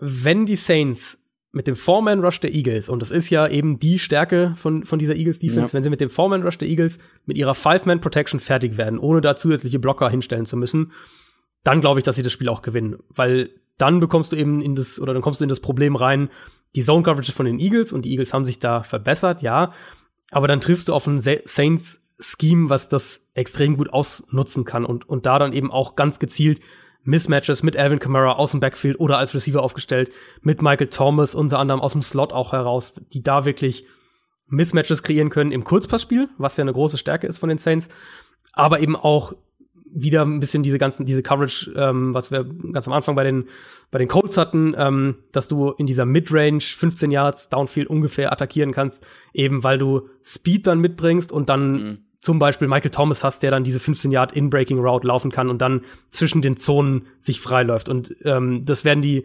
Eagles, äh, das werden die Saints gegen diese Zone Coverages von den Eagles nutzen können, wenn Philadelphia nicht, nicht sehr viel Druck mit dem Foreman Rush kreieren kann. Und das haben wir teilweise haben wir das ja im Bears-Spiel eben auch gesehen, als in der zweiten Hälfte, als sich die, die Offensive Line von, äh, Offensive Line von den Bears stabilisiert hat. Da kam ja dann auch eben diese, diese mutigeren Playcalls, auch diese Double Moves vor allem, mit denen die Eagles ja schon das ganze Jahr über Probleme haben. Ja, ähm, oh ja, da habe ich auch noch. Ja, ja. Mhm. ähm, die Eagles Secondary ist deutlich verbessert mit Spielern auch wie ein Avante Maddox zum Beispiel, ähm, der dann aber jetzt genau gegen die Bears derjenige war, der da halt echt verbrannt wurde ja. mehrfach. Grundsätzlich aber ist das, das muss man auch dazu sagen, weil die Eagles haben ja, sind ja von äh, Mitte der Saison, Mitte der Regular Season sind die ja in, äh, in New Orleans, sind die ja komplett baden gegangen. Die Eagles Secondary jetzt spielt auch individuell betrachtet deutlich besser als die Secondary damals. Also das ist jetzt nicht nur der Pass Rush. Ja, ich habe mir auch aufgeschrieben, dass, dass Breeze halt extrem stark gegen den Blitz ist. Das hast du auch während der Saison schon mehrfach erwähnt. Ja, ja. Äh, dass es aber halt eben sein könnte, dass die Eagles ihn nicht blitzen müssen, wenn sie genug Druck ausbau äh, aufbauen können, eben nur mit, mit vier Mann. Ja. Ich bin aber trotzdem der Meinung, dass diese Secondary, vor allem die Cornerbacks, echt schlagbar sind. Und da kommt eben jetzt kein Mitch Trubisky der im Passing Game ja zum Beispiel vor allem gegen Ende so ein paar richtig richtig schöne gute Pässe hatte, aber dann halt auch eben diese diese haarsträubenden. Da kommt ein ganz anderer Quarterback diesmal und da kommt auch ähm, nichts gegen Allen Robinson, aber wenn man das jetzt mal eins zu eins individuell vergleicht, kommt dann mit einem Michael Thomas ähm, oder halt auch einem Elvin Kamara, das ist ja die die die noch bessere Form eines Terry Cohns, die größere Form eines Terry Cohns. Also da kommt, glaube ich, individuell einfach noch mal eine ganz andere Offense auf die Eagles zu. Und du hast Monte Maddox angesprochen. Ich habe jetzt schon bei mehreren nach dem Spiel oder auch in, in dem Spiel gehört, wie sie ihn gelobt haben. Und da frage ich mich, warum? Ja, der hat mit ein paar super aggressiven Plays ähm, ein paar Pässe sehr eindrucksvoll verhindert, hatte fast eine, eine sehr explosive Interception. Aber am Ende war er ist derjenige, der fast das Spiel noch aus der Hand gegeben ja. hat mit mit äh, mit seiner mit dieser Aggressivität eben. Du hast diese Double Moves angesprochen, ähm, wie ihn Alan Robinson da teilweise ganz hat ganz alt hat aussehen lassen. Und da äh, unterstreiche ich nochmal die individuelle Qualität, die da einfach vorhanden ist. Allen voran Michael Thomas. Ähm, Avante Maddox sieben von elf Pässen in seine Richtung zugelassen es ist extrem viel. Über 150 Yards und ein Touchdown. Wie gesagt, das war gegen Mitchell, äh, Mitch Trubisky. Ähm, jetzt kommt Drew Brees. Und dann die anderen Cornerbacks sind auch noch jung und sehr unerfahren. Ich, ich bin da skeptisch nach wie vor. ich bin ganz vorsichtig jetzt bei den Eagles. Aber trotzdem, also was dieses Matchup mit dieser Offense gegen diese Defense, vor allem darf man ja auch die Qualität der, der Saints O-Line äh, nicht außer Acht lassen, oder? Ja, genau. Das ist, wie gesagt, das ist für mich auch wirklich der Schlüssel zu dem Spiel. Ähm, das war eine andere Offensive Line ohne Terran Armstead. Also wenn der nicht spielt oder nicht ansatzweise fit ist oder so halb, halb fit da irgendwie auf dem Feld Aber der steht. ist doch fit, oder? Habe ich das, das, jetzt falsch auf dem Schirm? Ich glaube, das ist noch, noch nicht ich so hundertprozentig. Ja, guck mal eben nach. Ähm, deswegen ist das für mich auch wirklich in dem Spiel, in dem Spiel müssen die Eagles mit dem Four-Man Rush Druck erzeugen können. Und wenn sie das nicht schaffen, wenn sie, ähm, blitzen müssen, wenn sie aus ihren Coverage-Strukturen raus müssen, dann läufst du halt wirklich ins offene Messer von den Saints, weil dann läufst du in diese ganzen Screen-Designs, in diese ganzen Kurzpass-Konzepte, die New Orleans ja wirklich sehr, sehr exzessiv auch spielt. Also es ist ja keine Downfield-Offense, das ist ja eine, eine Offense, die über das Kurzpassspiel aufgebaut ist. Dann spielst du den damit voll in die Karten. Also wenn die Eagles es nicht schaffen, mit dem Four-Man-Rush das Spiel über Druck zu erzeugen, so wie es ähm, ja dann in der zweiten Halbzeit gegen die Bears der Fall war, da haben sie es ja dann nicht mehr geschafft, ähm, dann glaube ich auch, dass sie das Spiel mit acht Punkten, neun Punkten so in die Richtung verlieren werden. Aber wenn sie es schaffen, da haben wir eben auch schon ein anderes Gesicht von der Saints Offense gesehen. Und dann kann es halt auch ein Spiel sein, was durch die Eagles Defense eng gehalten wird. Es gibt bei Taron Amstead noch keine keine Neuigkeiten, keine relevante News. Der, hat, also der hatte sich ja nochmal verletzt, äh, der kam ja zurück. Genau. Woche 16 hat er sich dann nochmal verletzt, dann hat er Woche 17 logischerweise nicht gespielt. Das war ja das Ja. unbedeutende Saints-Spiel. Und seitdem habe ich auch nichts mehr gehört. Also dementsprechend ist das, glaube ich, noch, noch nicht Scheiße, so genau. ganz klar. Aber er hat, meines Wissens nach hat er zumindest jetzt äh, letzte Woche nicht trainiert, soweit ich weiß, die letzten Trainingseinheiten. Aber sicher werden wir das wahrscheinlich eh erst am Sonntag wissen. Ja, auf jeden Fall wichtiger Faktor gegen Ja. diesen Ja. Pass Rush. Äh, drehen wir das Ganze mal um. Die Eagles O-Line hatte ein schweres Matchup gegen den Bears Pass Rush, hat das besonders oder überraschend gut hinbekommen. Also ein Ja. Kyle Mack und ein Akeem Hicks, die waren im, im Running Game extrem stark, aber der Pass Rush, den haben sie gut äh, vereitelt bekommen. Aber jetzt kommt der nächste ganz gute Pass Rush ähm, von den Saints. Äh, wen siehst du da vorne? Wie siehst du das Matchup? Ähm, ja, ist irgendwie kurios, finde ich, weil du hast jetzt, wie du gesagt hast, du hast äh, gegen eine, eine, exzellente Bears-Defense, wahrscheinlich die beste Defense diese Saison mit den Ravens zusammen äh, gerade gespielt. Die Herausforderung gegen die Saints-Defense könnte aber eine ganz, also wird auf jeden Fall eine ganz andere und könnte vielleicht sogar für die Eagles auch irgendwo ein bisschen unangenehmer werden. Also die Bears sind ja jetzt ähm, kein wahnsinniges Blitzing-Team. Die setzen ja müssen sie ja auch nicht unbedingt. Also sie blitzen schon auch jetzt mehr als andere Teams, mehr als die Chargers beispielsweise, um bei den Playoffs zu bleiben. Aber jetzt nicht ähm, auf dem Level, wie es die Patriots oder eben auch die Saints zum Beispiel machen. Und die Saints, ähm, oder anders gesagt, die Eagles, die Offensive Line war extrem stark gegen die Bears, ganz, ganz klar. Ich glaube aber, dass die Saints jetzt dazu übergehen werden, sehr aggressiv gegen Foles zu spielen, versuchen ihn auch aus dem Konzept zu bringen, ihn zu falschen Reads zu zwingen, was, haben, was die Bears ja auch äh, eben geschafft haben. Ähm, ich denke, wir werden viel Man-Coverage sehen, weil die Saints auch viel Man-Coverage spielen wollen. Dann eben Aggressivität auch im Blitzing, also wirklich einen, einen, aggressiven Gameplan defensiv, um Nick Foles halt herauszufordern. Und dann ist es, glaube ich, ein Matchup, wo du auf der einen Seite eben diese aggressive Man-Cover-Defense hast, auf der anderen Seite den Quarterback, der gegen Pressure in der Pocket steht, der überhaupt keine Angst davor hat, in enge Fenster äh, zu werfen, ganz im Gegenteil. Das wird in der Hinsicht, glaube ich, also schon mal sehr, sehr unterhaltsam. Da erwarte ich mir eigentlich schon einiges und ich glaube auch, dass es dann in beide Richtungen Big Plays geben wird. Also, dass die, die Saints ein, zwei echt äh, sehr, sehr schwere Turnover sich irgendwie leisten, oder sehr, sehr schwere Turnover forcieren werden und Foles auf der anderen Seite aber auch Big Plays im Passspiel ähm, liefern wird.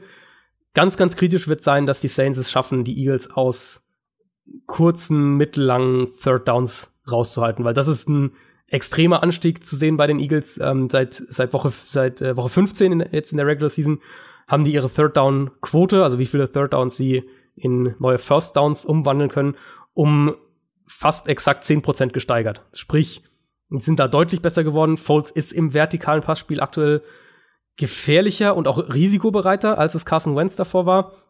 Und bisher hat sich das ausgezahlt. Aber das ist eben das, was ich meine. Gegen so eine aggressive Defense kann sich das einerseits auszahlen, kann aber eben auch zu Turnover führen. Also du tippst auf die Saints. Äh, ich tippe auf die Saints, ja. Ich glaube, die Eagles werden wieder nicht laufen können in dem Spiel. Da bin ich. Du tippst ja, auf alle Heimmannschaften. Ja, diese Woche tatsächlich. Letzte Woche hatte ich, glaube ich, dreimal auswärts oder so. Oder äh, diese Woche. Oder zweimal auswärts. Diese Woche habe ich äh, Hm. alles, alles Heimteams. Die Frage ist natürlich, wie sehr traut man, und das hast du ja, das hast du ja vorsichtig angesprochen, wie sehr traut man dieser Foles-Magie. Ähm, Dem Kult. es ist, es ist halt, es ist ein komplett anderes äh, Matchup, als es gegen die Bears war. Ähm, vielleicht aber eben durch die Komplexität und Aggressivität, die die, die Saints generell versuchen, defensiv zu spielen. Ich glaube einfach, dass sie, dass sie die eigene Defense ähm, gegen diese Saints Offense nicht mithalten wird, weil man darf auch nicht vergessen, ähm, ja, sie haben das Spiel gewonnen, aber sie haben gut, sie haben gegen eine sehr starke Defense gespielt, aber sie haben nur 16 Punkte gemacht. Ähm, und die, die Bears Offense hat selber nur 15 Punkte zustande bekommen. Ich glaube, dass sie halt, ich glaube, dass insgesamt mehr Punkte fallen werden. Ja, ähm, auf beiden Seiten. aus. Ähm, und ich glaube, dass die Saints dann einfach offensiv individuell zu stark sind.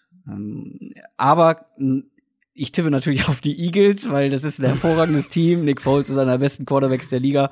Jetzt jetzt auch noch die Eagles-Fans gegen dich aufbringen. Die habe ich schon gegen mich aufgebracht. Die, die sind voller Schadenfreude, dass ich so richtig schön ähm, aus dem Fenster gefallen bin. Aber wie ich schon bei Twitter geschrieben habe, keine Sorge, es war nur Hochparterre. tat nicht so weh. ähm, gut, ich möchte diese Folge beenden mit einem Tweet, den ich aufgeschnappt habe, leider nicht wiedergefunden habe, deswegen kann ich dem ja, es wäre richtig lustig, wenn du das jetzt gewesen wärst. Ich weiß nicht, wer das geschrieben hat. Soll ich ähm, sagen, wenn ich es war, oder lieber für mich behalten? Ich glaube nicht, dass du es warst. Solche Tweets schreibst du nicht, weil äh, ähm, äh, und zwar nach der Performance von Nick Foles gegen die Bears. Was werden die Jaguars in der Offseason für Carson Wentz bieten? das ist aber, also finde ich echt absurd, weil ich das jetzt schon häufiger gehört habe ähm, ob die Eagles nicht vielleicht Carson Wentz abgeben sollten. Aber das war ein Gag. Also dieser ja, Tweet, ja, den ich gelesen habe, war, war, auf jeden Fall ein Gag. Das wird so als Semi-Gag so ein bisschen, habe ich das jetzt schon ein paar Mal gehört. Natürlich wird es nicht passieren, aber Nick Foles wird sehr, sehr reich im März. Davon können wir, glaube ich, alle ähm, ausgehen. Also Nick Foles wird ja Free Agent und ich bin gespannt, was er will. Nick Foles ist ja ein eigener Typ, der auch eher dann sagt, ich mache lieber das, was mir Spaß macht, als paar Millionen mehr mitzunehmen und vielleicht sagt er, ich habe eher Bock, äh, in Philly zu bleiben für und werde der bestbezahlte Backup der Liga oder was auch immer.